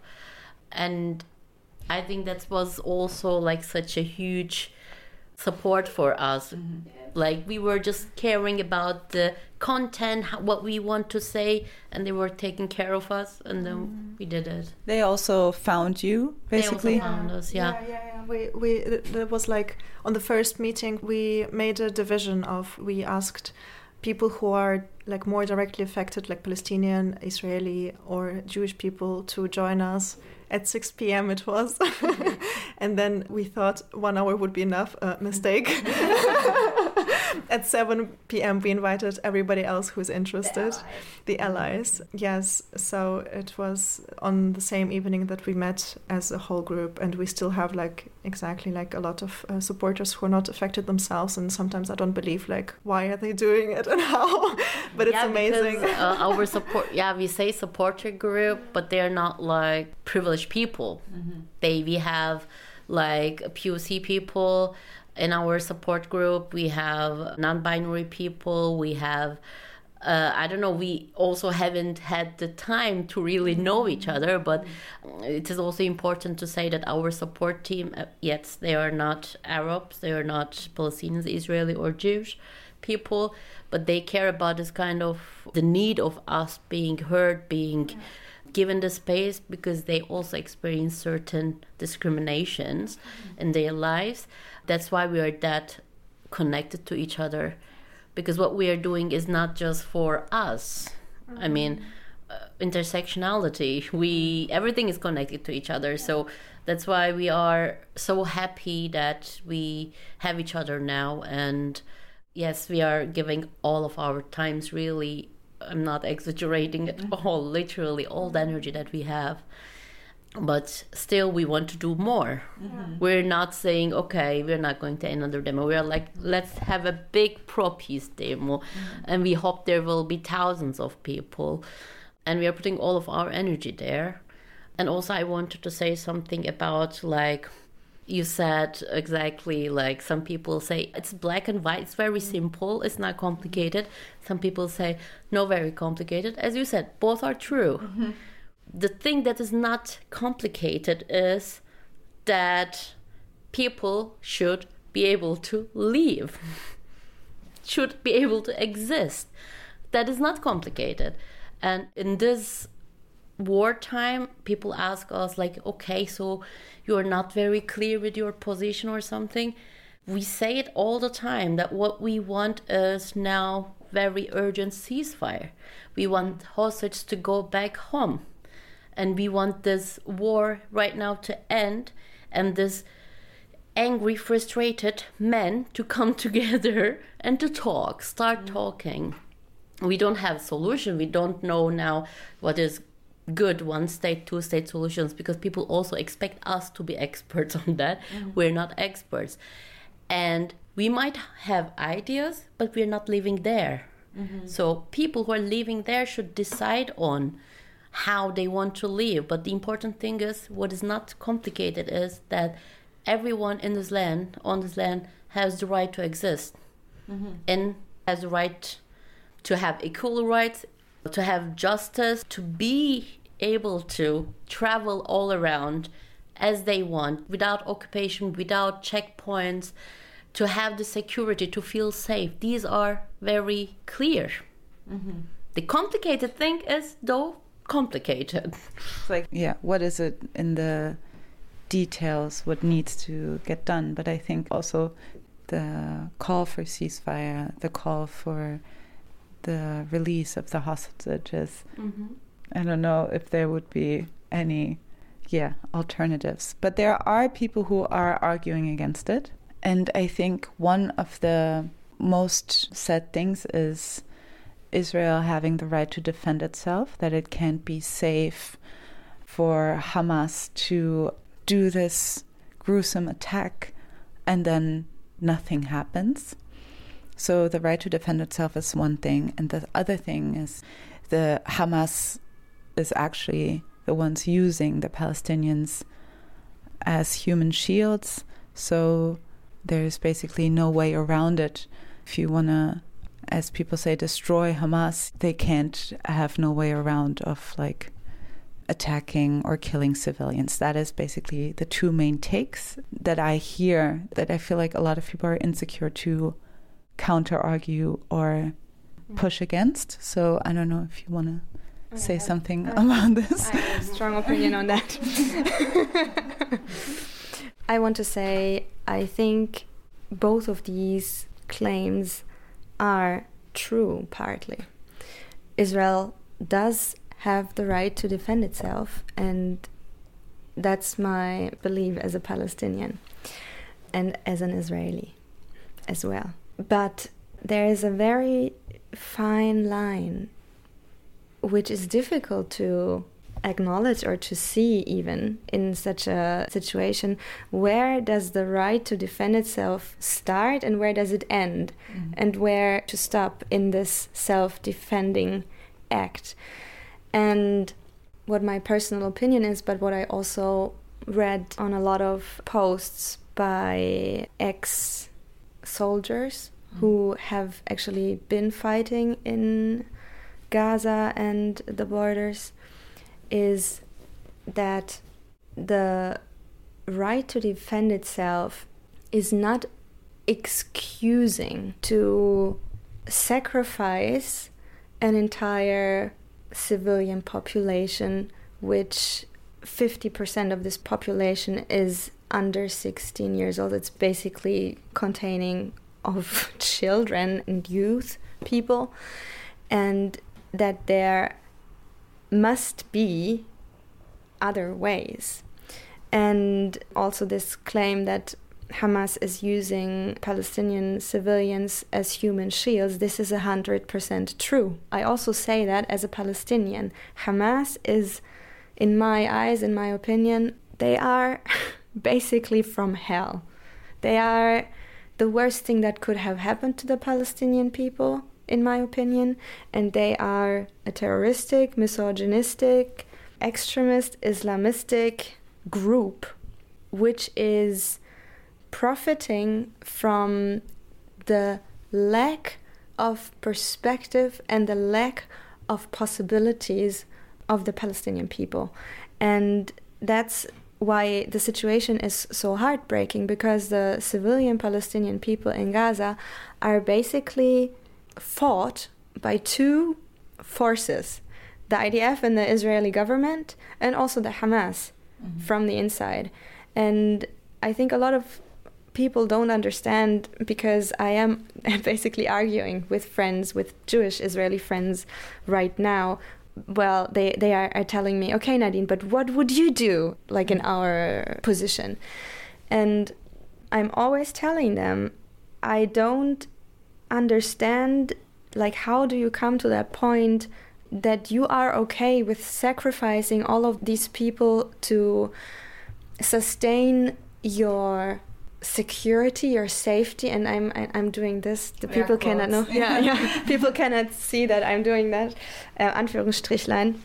Because how can the security and the safety be sustainable in a country where they are basically and with they i mean the israeli government are basically erasing a huge part of the palestinian population leaving a lot of orphans and a lot of traumatized people, do they really think that Hamas is only a group of people, of men who are attacking other people? No, Hamas, in my opinion, is a philosophy of life, if you want to say that. And even though. Survival mood. Survival mood, yes. And even if they will really be successful with this attack and kill all the Hamas members. Just imagine, I don't know.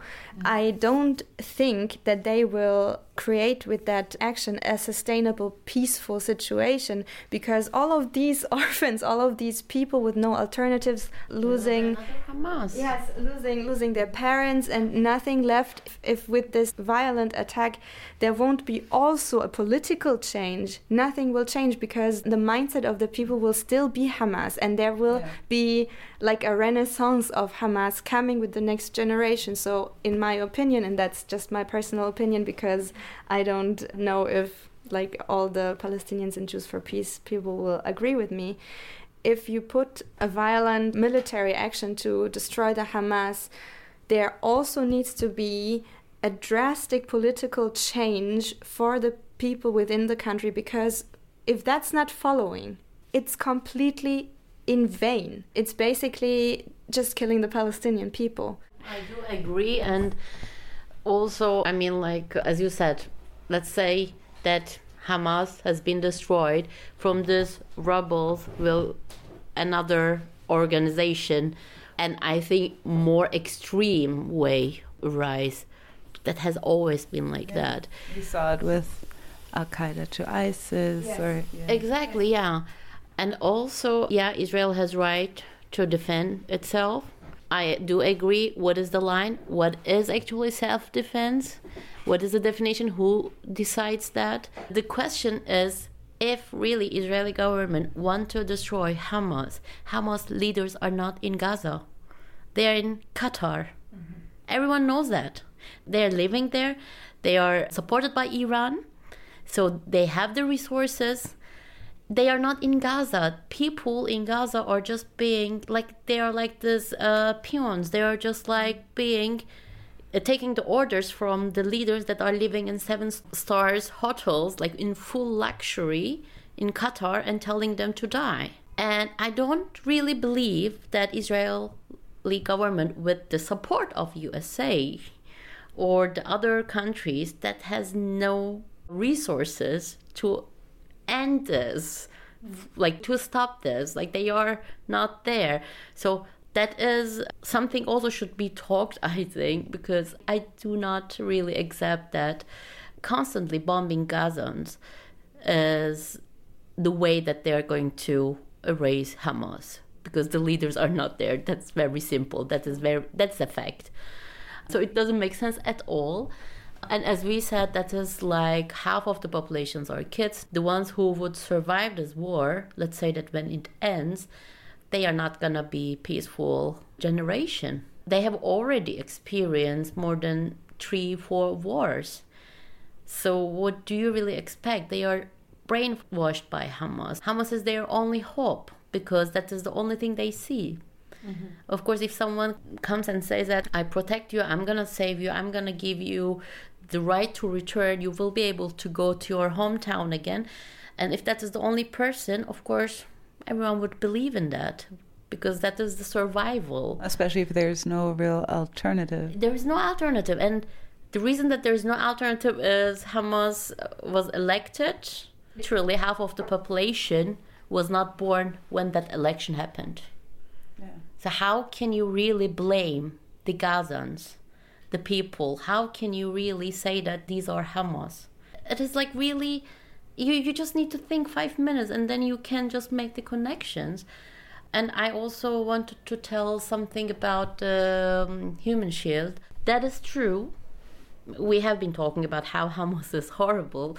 That is true, but I think we should be careful with this expression also because that has been an excuse of the mainly like pro-Israeli government people.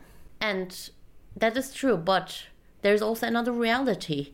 Gaza is a city, a small city, and it's like an open air prison. There's no way out, and there are more than 2 million people living there. And literally, if a country is bombing, constantly bombing that city, which is very small, I mean, like, even if Hamas is not using them as human shield, they are gonna die. There will be civilians dying. That is very clear. And the problem is that, yeah, Hamas is doing that, but it is not like the only reason that people are dying. Come on. Mm-hmm. I mean, I think like people have this imagination. Hamas is putting the people, civilians in front, and then standing behind them and the people are dying. That is not happening. Mm-hmm. people are dying because they took refuge in in a church because they think that it's safe and the church is being bombed they die. So there are a lot of like i think we should be careful with the expressions also. And that is the complex part right away. I mean the reality is really horrible but i think we should always ask the question why so we don't mm. lose the empathy we don't lose the human part in this even if we are talking about gazans or we are talking about the israeli people mm. like when people say yeah israeli people electing netanyahu so all the israelis are with occupation that is also not true mm. because netanyahu like hamas is using the fear of the population mm-hmm. There has been a lot of protests before the war against Netanyahu. It's a horrible government. It's not just about like what is doing to the Gazans or Palestinians.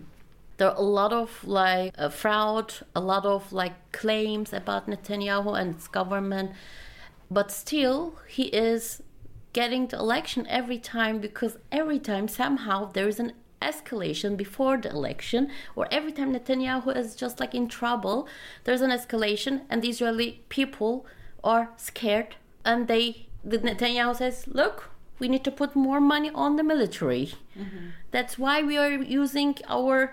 power on military and elect us. We are this. so I think that's also something we should think. That is my personal opinion, of course. It's not like I'm not talking as a group here. I just wanted to add in that conversation that what I realized just now is that a lot of people who would usually never um, go against Netanyahu, even newspapers who would always write in a very positive light about him, are slowly changing their views and opinions right now because before the 7th of October war escalated, there were only like very, very left newspapers and left Jewish Israeli people demonstrating against him or talking or writing against him. But now, especially with still over 200 hostages, Israeli hostages within Gaza, and him not even trying to free them, a lot of Israeli Jewish citizens started to question him in a different way. And there are a lot of voices, Israeli Jewish voices right now within Israel, which are saying as soon as this Notzustand is over, he needs to go. Mm-hmm. And that's the first time that I see that because usually he was always defended, especially when it comes to terms, security terms and stuff. Mm-hmm. He was always the one. Like in the end, Bibi's saving us. That's like mm-hmm. the. Mm-hmm. In the end, he did it right the last 15 years, so he's going to do it again. He he's going to save us and keep us safe. But now the narrative is changing, and also maybe to add because now we talked a lot about the human shields and the Palestinian perspective that this right of Israel is nothing theoretical it's also not an illusion or not an idea there is mm. like this really real threat of five opposing countries around like Arabic countries around Israel which are not friendly towards it and as you can see in Germany, in the States, in Europe, I think especially you two will agree with me in that point. The face the world is showing us right now is so anti Semitic. I kind of knew it, but I am still shocked how bad it really is. Mm-hmm. And I think a lot of people lose touch to that reality, especially when you're not Jewish or when you're not having uh, close relationships to Jewish friends. And it's interesting, but in Germany, a lot of people don't have Jewish friends or contact to Jewish people mm-hmm. at all. Israelis need to defend, it's very real, and I also want to make space and room for that because sometimes I'm getting emotional and I get angry about it because I am being targeted a lot when I enter and leave Israel, and I said that before. These kind of interactions with the Israeli security are amongst the most traumatic experiences in my personal life. So it is very difficult for me to accept these strategies to keep this country safe. But on the other hand, the 7th of October attack and the mass rape and killing of innocent people on a festival, for example, shows me again and again and again that these kind of security checks are needed because it's very real. Mm-hmm. And this is why I'm always trying to calm myself when I'm in that situation again, to remind myself it's a real threat. It's not only in somebody's head or something, it's there. And mm-hmm. the Jewish people and the Jewish people in the entire world are being targeted and mm. they are in danger. Yeah. So I think there are two things, I guess, in order to protect lives and maybe protect Israeli and Jewish lives, especially. There is like this immediate thing that needs to be done, but then also kind of like a sustainable thing that needs to be done. Structure. Kind of like, yes, if you would strip every security measure now, it would leave Israelis, Jewish people, very vulnerable. Yes. But if you just think that is the way we will go on forever. I understand what Nadine means, and I agree. Definitely, there is anti Semitism everywhere. And I always want to separate the Israeli government especially the current Israeli government. Mm-hmm. It's a right extremist government. So I want to keep that separate as for me this government is not protecting the Jewish people at all, not just in Israel, everywhere. Everything they did is just causing more and more anti Semitism, more hate, more racism. It's just horrible. Mm-hmm. So the current government, when they say we are doing this because we are trying to protect, for me, I can't really feel comfortable with this because how much power they have, and I know how they are abusing this power, abusing the fear of people. So, in ideal country, Israel, Palestine, probably, hopefully, one day there wouldn't be any checkpoints and no need. Of course, that is for now, when I say that for many people, it might sound like a dream.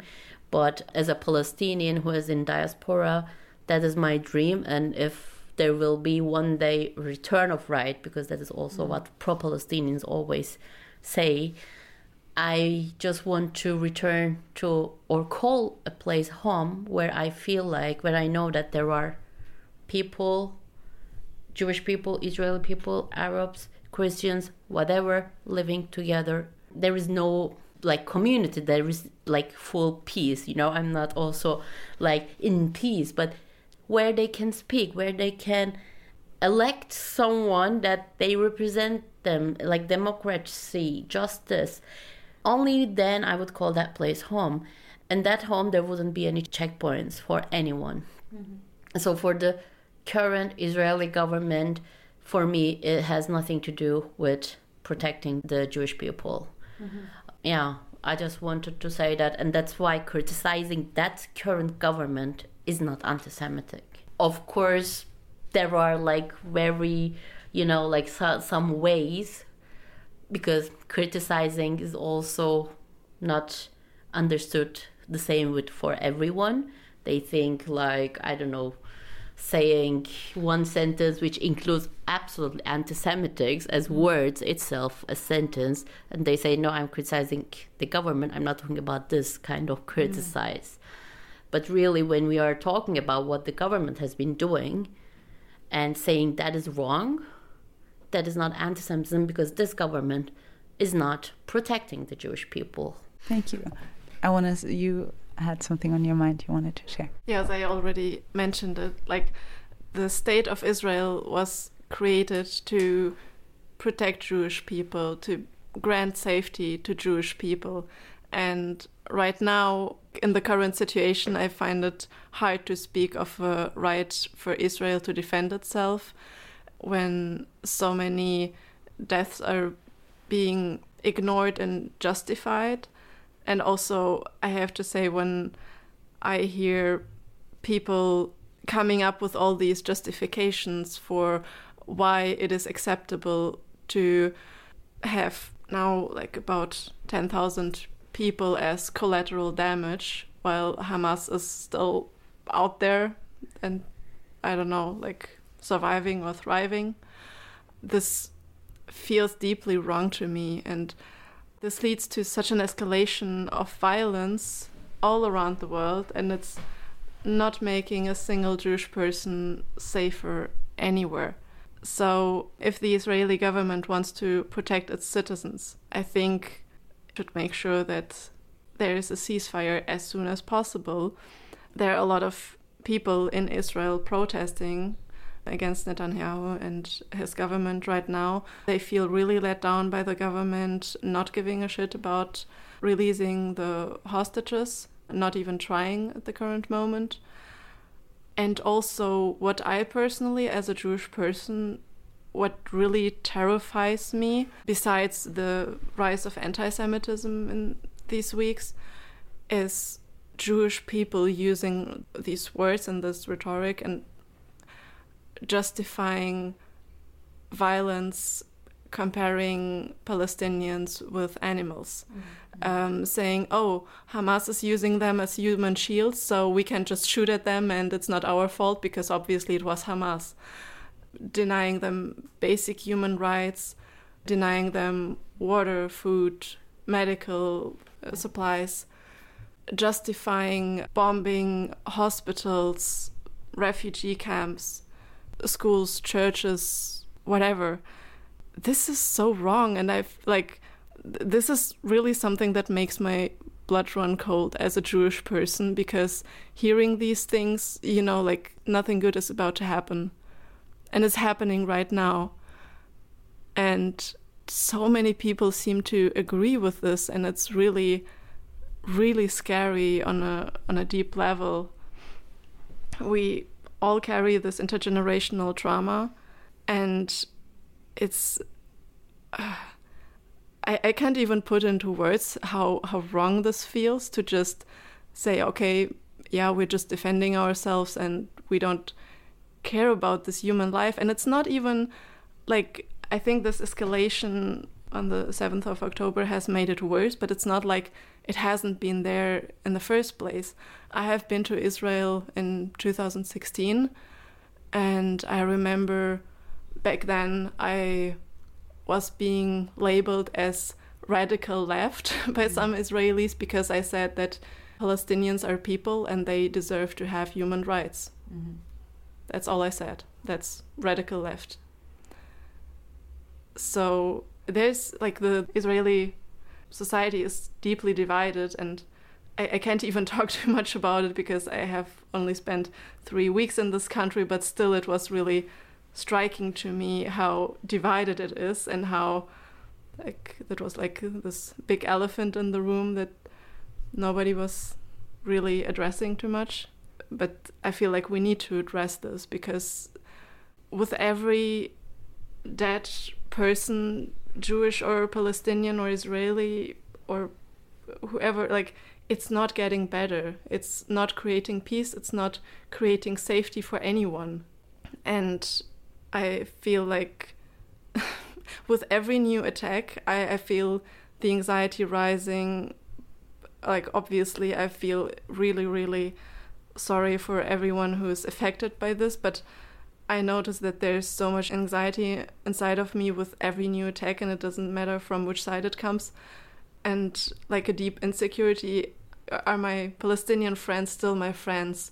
even after this attack like can we mm-hmm. still be on one side and i don't know like i, I think i mainly or i have talked a lot to jewish and palestinian friends in these weeks also because i feel this re-validation reconnection like despite all of what is happening right now we're still together and we're still friends and this does not affect our friendship as hard as it may get. And uh, we are back at the question of like friendship as something that is maybe something that can lead in the political position. There's also what I hear when I listen to you speak is there is understanding and empathy of the complexity of these things, there's also a very clear vision of where this needs to go to be solved. It is clear that now the situation is so dire, there is so much pain um, inflicted in everyone involved. So, like, that's in Israel and in Gaza and in the West Bank, there are people calling for a ceasefire and for peace. Mm-hmm but to even, I think, for people outside, it is maybe even more important because we're not in it in that way to be the people who can hold the space that people might not be able to hold in this extremely real feeling of being threatened. As a Palestinian, I say that I have the privilege mm. of being in Germany and doing this interview right now here. Mm when I see people who have nothing to do with this region, it is just like they feel kind of, I don't know, they have the need to talk about it. Maybe mm. they care, maybe, I don't know. But still, as you said, in Palestine, in Israel, West Bank, in Jerusalem, in Tel Aviv, Yafo, there are groups of people, and they are not few. And especially right now, it is very dangerous to talk about peace there. Mm so people are doing this calls still going on the street sharing flyers being arrested because of writing or sharing a flyer there is like in hebrew and in arabic it is written we are gonna get over this together being arrested because of this as a peace activist palestinian peace activist we don't see this on social media a lot or media. That is also part of our anger like why we did this why we are doing this because come on it should be us who is doing that. These people are risking their lives right now there and the people who are privileged to live in let's say relatively safer countries mm-hmm. are calling for more hate mm-hmm. and how I mean, like how politically correct that is. I'm asking to the especially leftist people from here, and to help. We also shared something about that a couple of days ago. Really, if you really need to want to help us, just please share these groups more often, mm-hmm. more than the I don't know, like the violent videos. Mm-hmm because we should change the narrative. We should make people see the effort of these people there, especially. We are also doing something, but yeah, we are also putting our identities. It is also risk that we are taking because we don't know what is going to happen after we go out. But still, it is not comparable with the risk that the people, Palestinians, Israelis people, taking there. Um, so it is very important to share this and to talk about this. Let's try to make it like more balanced at least. Mm-hmm. When I look at social media, when I see a hundred violent hate speech, anti-Semitic, anti-racist videos, maybe I see one video or one post that is calling for peace, mm-hmm. and that is unfair. You can help this way. About the risk, there are different degrees of risks people take in different places for us, like Nadine said first, like for her, it was really difficult to share the post, right? You were scared, and I know that I felt also the same way to to share our statement. Uh, Zay and I wrote also just being in public now, being with our names, with our faces, mm-hmm. being on the demonstrations, it is really scary. And my mom tried to convince me to not do it or to not go or she said but next time make sure you let me know when it is and i'll go and i'll protect you. Mm-hmm. and yes nadine said also similarly that that was also really scared about her. And yeah we still decide to do it. But yeah anyway also in our group i mean we like most of us we only know each other for three weeks now. And we have discussions on yeah on different words expressions situations of what's going on with this topic. And it can be difficult it can be really exhausting. But in a way we all came together with an openness to be there in this space together and to have empathy and to be understanding to make the effort to listen to each other even though we don't agree on everything what we do is having also the option of not knowing something. Mm-hmm. Or like the, the, possibility in our heads that we are not all knowing people and experts like many people say they are. Mm-hmm. yeah, mm-hmm. and I think this is what connects us and what gives us power and strength and like for all the like work that we're doing and how mentally and physically exhausting it is and emotionally whenever we come together it feels super empowering and mm-hmm. we feel like we are getting the energy back after. Mm-hmm. Whenever I have like a really bad day these days, I'm I'm texting those three. I'm like, "Hey Zay, how you doing today? hey Kris, how is it going?" And we're just reaching out to each other and we are all busy but we're just sharing maybe in two sentences how it is today. Sometimes we say today is an okayish day or a good day. Today it's difficult for me. And i just know that they are here for me and i am there for them and we are listening to each other because that's something we also realized the first time we had an interview, all the four of us together. It was the first time, and this is kind of the second time, that we are able to speak and be listened to and be heard, and that we can have the space. And we can also give the space not only publicly via a podcast, but also to each other because yeah, I didn't have a lot of Palestinian or other Jewish friends here in Germany. Most of my Palestinian and Jewish friends are in Israel right now or in Palestine, and they are obviously busy and occupied with their own shit going on.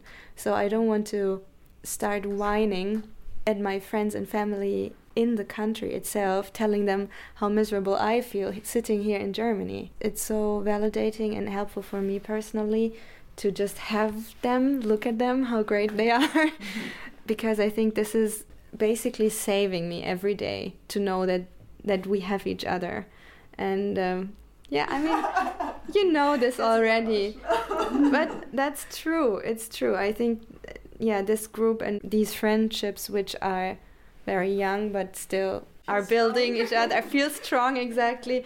Uh, are group is young. We are not. young we are not. Yeah. and also, you know what? I didn't share that with you already before, but my therapist said she said to me that this is probably better than than therapy right now for me because We're what- our therapies. just just doing like a self therapy group uh, together in here yeah because when i was talking about the situation and how drained i feel how misunderstood i feel yeah i always told her whenever i meet them whenever i'm in contact with them even though when we are disagreeing in conversations or topics in the group and there's a struggle how we express ourselves and that everybody feels more or less represented in in these things I have this huge feeling of relief that I do have the power to do something. Selbstwirksamkeit is the term. I'm, I don't know the, the English word for it. But yeah, so although it is draining and exhausting to participate this actively in a activist group, it gives me more empowering or more energy back than it takes from me, kind of. Mm. And yeah, that's that's something very good about this group.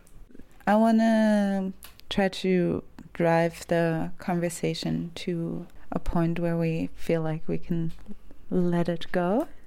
Because you were now saying a lot of times that you are sharing your personal views, but if one of you would be able to kind of like say, what is the thing that the group is standing for? We had a meeting as a group about it, like what are we actually standing for, what our goals as a group, and we made sure that we have a short-term goal and a long-term goal. And in different contexts about what is happening in Israel and Palestine and Gaza we want the ceasefire like we already said in the conversation many times and the release of hostages and hopefully yeah like that uh, the political situation will change so that people yeah start. people can live next to each other or with each other in a more peaceful way without having to worry about their existence. Also, we want to change the dialogue here in Germany because for me personally, it is like also where it started. There's just too much hate and too much polarizing opinions to just accepting that there's different realities that it is as we said simple and complex at the same time and that there's this ambiguity that we can all talk about and understand better Yeah, I would also like add maybe, of course, we are in Germany, so we can be more maybe effective in changing the narrative here. And that is what is we are trying to focus on right now actually. We are not like, yeah, we a group of people in Köln trying to stop the war directly. It is not like that. We are also aware of this fact, but first we hope that we can inspire other people in other states. We have got a lot of messages, by the way, from Berlin, from Hamburg, from Munich, that they were asking if there were any other similar demos. So in Vienna, there is a group like us. They have been trying also cool stuff. So I hope we can inspire the others. But we want to change the narrative here. We want to make, especially the German government politicians, hear us. Like get really so loud that they won't be able to really ignore us. Because that should be changed. It's very dangerous. It's leading to a lot of like I work in a school, Swetlana also, and I've been already seeing that at school. We have like Syrian kids, we have Arab kids, Palestinian kids at school, And we see how they are getting also more aggressive. And I can relate to that. It is very easy to understand, like 11 year old kid feeling really constantly attacked and trying to protect himself. And how can he do that? Becoming more aggressive. Mm. And that's leading to more anti Semitism, more hate. And this is happening in front of our eyes. When we can change this narrative, then when we put the pressure on the German government, hopefully, not just like our group, that's why we need more and more people like us in other states. And then the German government cannot ignore us, maybe. Yeah. They cannot say, oh, that was the anti Semitism. No, look, the Jewish people are saying that you should call for ceasefire. We are also trying to be wise in that. Like, okay, our voices in German context, to be honest, we also talked about that. The Jewish voice is more important, unfortunately. Mm. In Turkey, it is totally different. If I were mm. in Turkey right now, probably I would be like very pro-Israeli because it's horrible there. Mm-hmm. Uh, the anti-Semitism is like this level, and like the yeah yeah like Erdogan is saying that Hamas very high terrorists. Yeah. So this is another level. I would be there probably like very pro-Israeli. I don't know, but here that is the reality. Like hundreds of thousands of people, pro-Palestinians on the street, and nothing is changing. Mm-hmm. So that is why be wise people in pro-Palestinian concert uh, concerts was demos join us. We can make music also. Whatever it takes. be wise and like we are stronger together. If we want to change something, we are gonna change together otherwise forget about it. I wanted to add something and i feel like we want a lot of things so we are not even able to say it all now i think and we are probably forgetting a lot. But some things that have occurred to me also um, like they was talking about how there is uh, like a rise of anti-semitism through the hate also. But i think uh, not I think it is true that also through the hate there's of course a rise uh, to racism as well here in Germany. And also like people using anti-Semitism to defend racism or to put uh, the anti-Semitic discourse onto non-German people, right? Mm-hmm. And uh, yeah, that's also really important for us that we want to fight against this through our dialogue, and through our yes. coming together. Yes and also for all of us who are in the group and who feel affected by it, it is what we were missing and what we are feeling now being together is like having a space for mourning and like mm-hmm. all the lives who have been taken, who are being taken, and all of the traumas that have to do with it.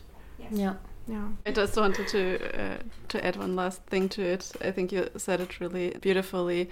The more affected by this you are, the more intergenerational trauma you carry with you, the more fights in your family you have about this, the harder it is to do what we're doing right now.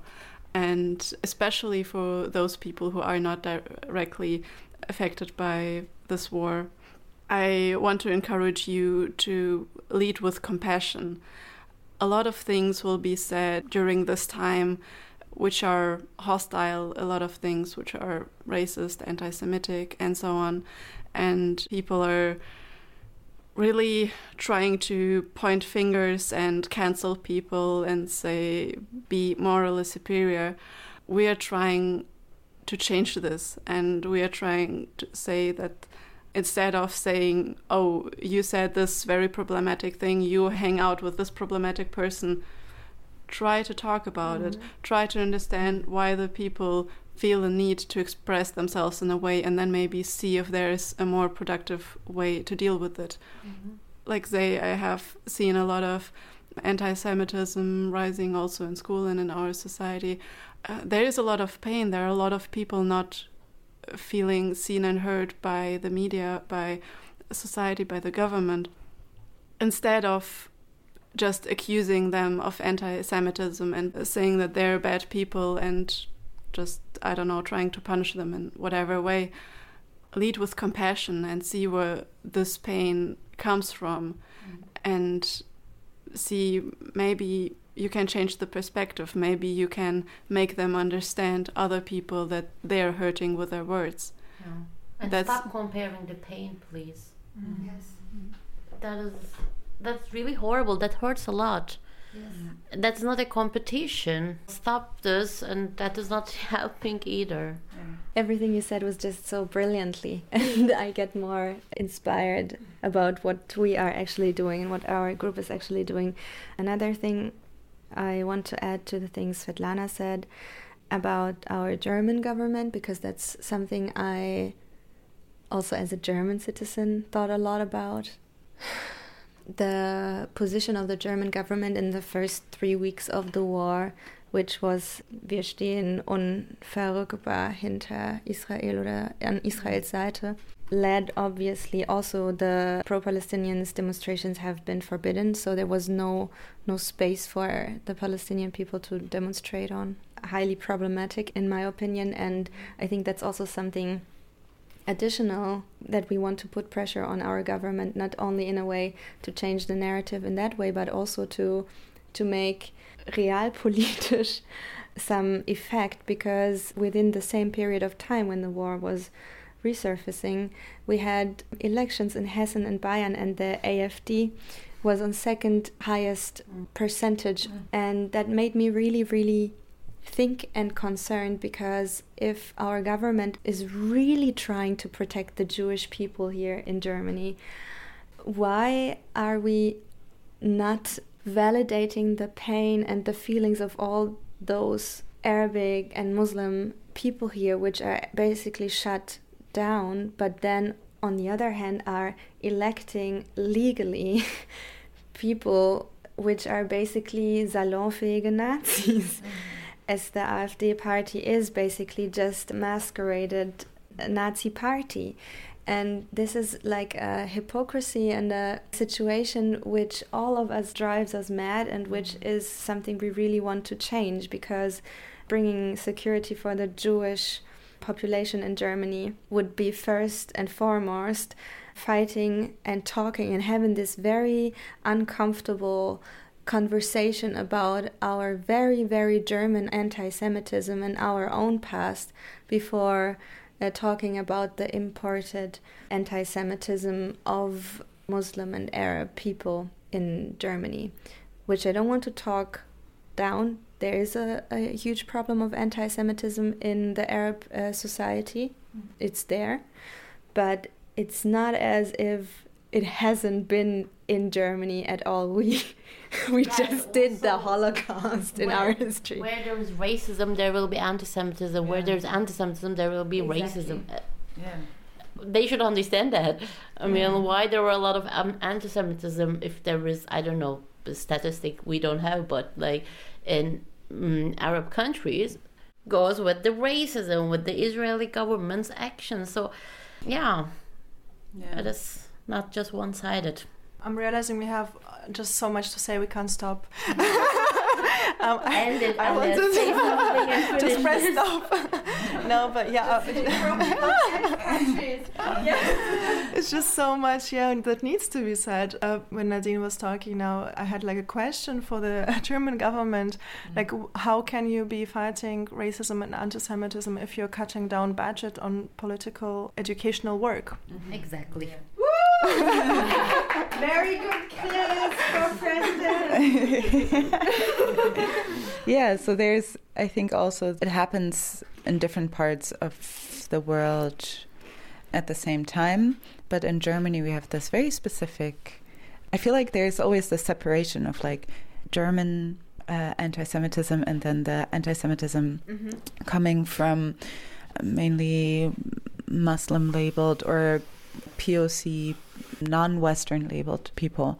And I think that this is in some way good to kind of like analyze where these things are coming from, but I also think it's very important to say that the combination of the two also create a very specific kind of anti-Semitism that is very much feeding mm-hmm. off each other. Mm-hmm. And I think in Germany, people should also ask themselves why an anti Semitism that they think is coming from hmm. somewhere else but not them why was it even able to grow hmm. and flourish in this hmm. society? And the answer is because german society doesn't know how to combat anti-semitism. They really don't because they don't know about jewish lives and jewish people at all.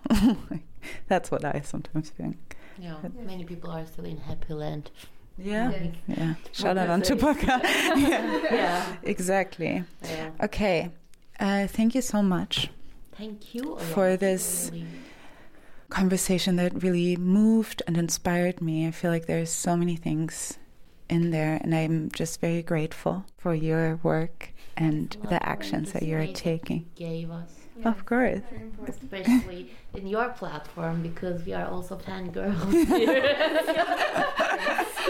Bring the books, girls. Das war das Gespräch mit Chris, Zeynep, Svetlana und Nadine. Ihre Gruppe Palestinians and Jews for Peace kann man auf Instagram finden. Einfach eingeben, Palestinians and Jews for Peace. Und die nächste Demo von Palestinians and Jews for Peace ist für den 19. November geplant. Mehr Infos findet ihr dahingehend auch auf Social Media, auf Instagram. Ich hoffe, euch hat das Gespräch gefallen. Danke, wenn ihr es bis hierhin geschafft habt und bis zum nächsten Mal. Das war Feuer und Brot. Konzept von Alice Hasters und Maximiliane Hecke. Der Schnitt kommt von Christian Eichler. Und die Intro-Musik von Chris Sommer. Wenn ihr uns unterstützen wollt, dann erzählt euren Freundinnen von uns oder teilt die Folge auf Social Media. Oder ihr hinterlasst uns eine Bewertung in eurer Podcast-App. Wir hoffen, ihr seid auch beim nächsten Mal wieder mit dabei und bis bald. Tschüss!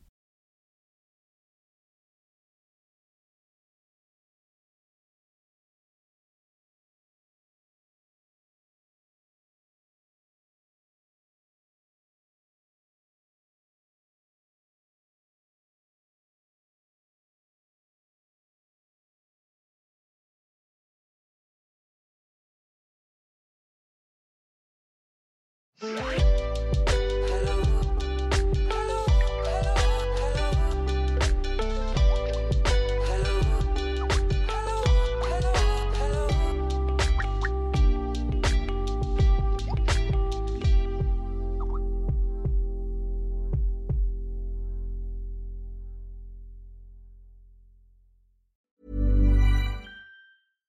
catch yourself eating the same flavorless dinner three days in a row? Dreaming of something better? Well, HelloFresh is your guilt free dream come true, baby. It's me, Keke Palmer. Let's wake up those taste buds with hot, juicy pecan crusted chicken or garlic butter shrimp scampi. Mm. Hello Fresh. Stop dreaming of all the delicious possibilities and dig in at HelloFresh.com. Let's get this dinner party started.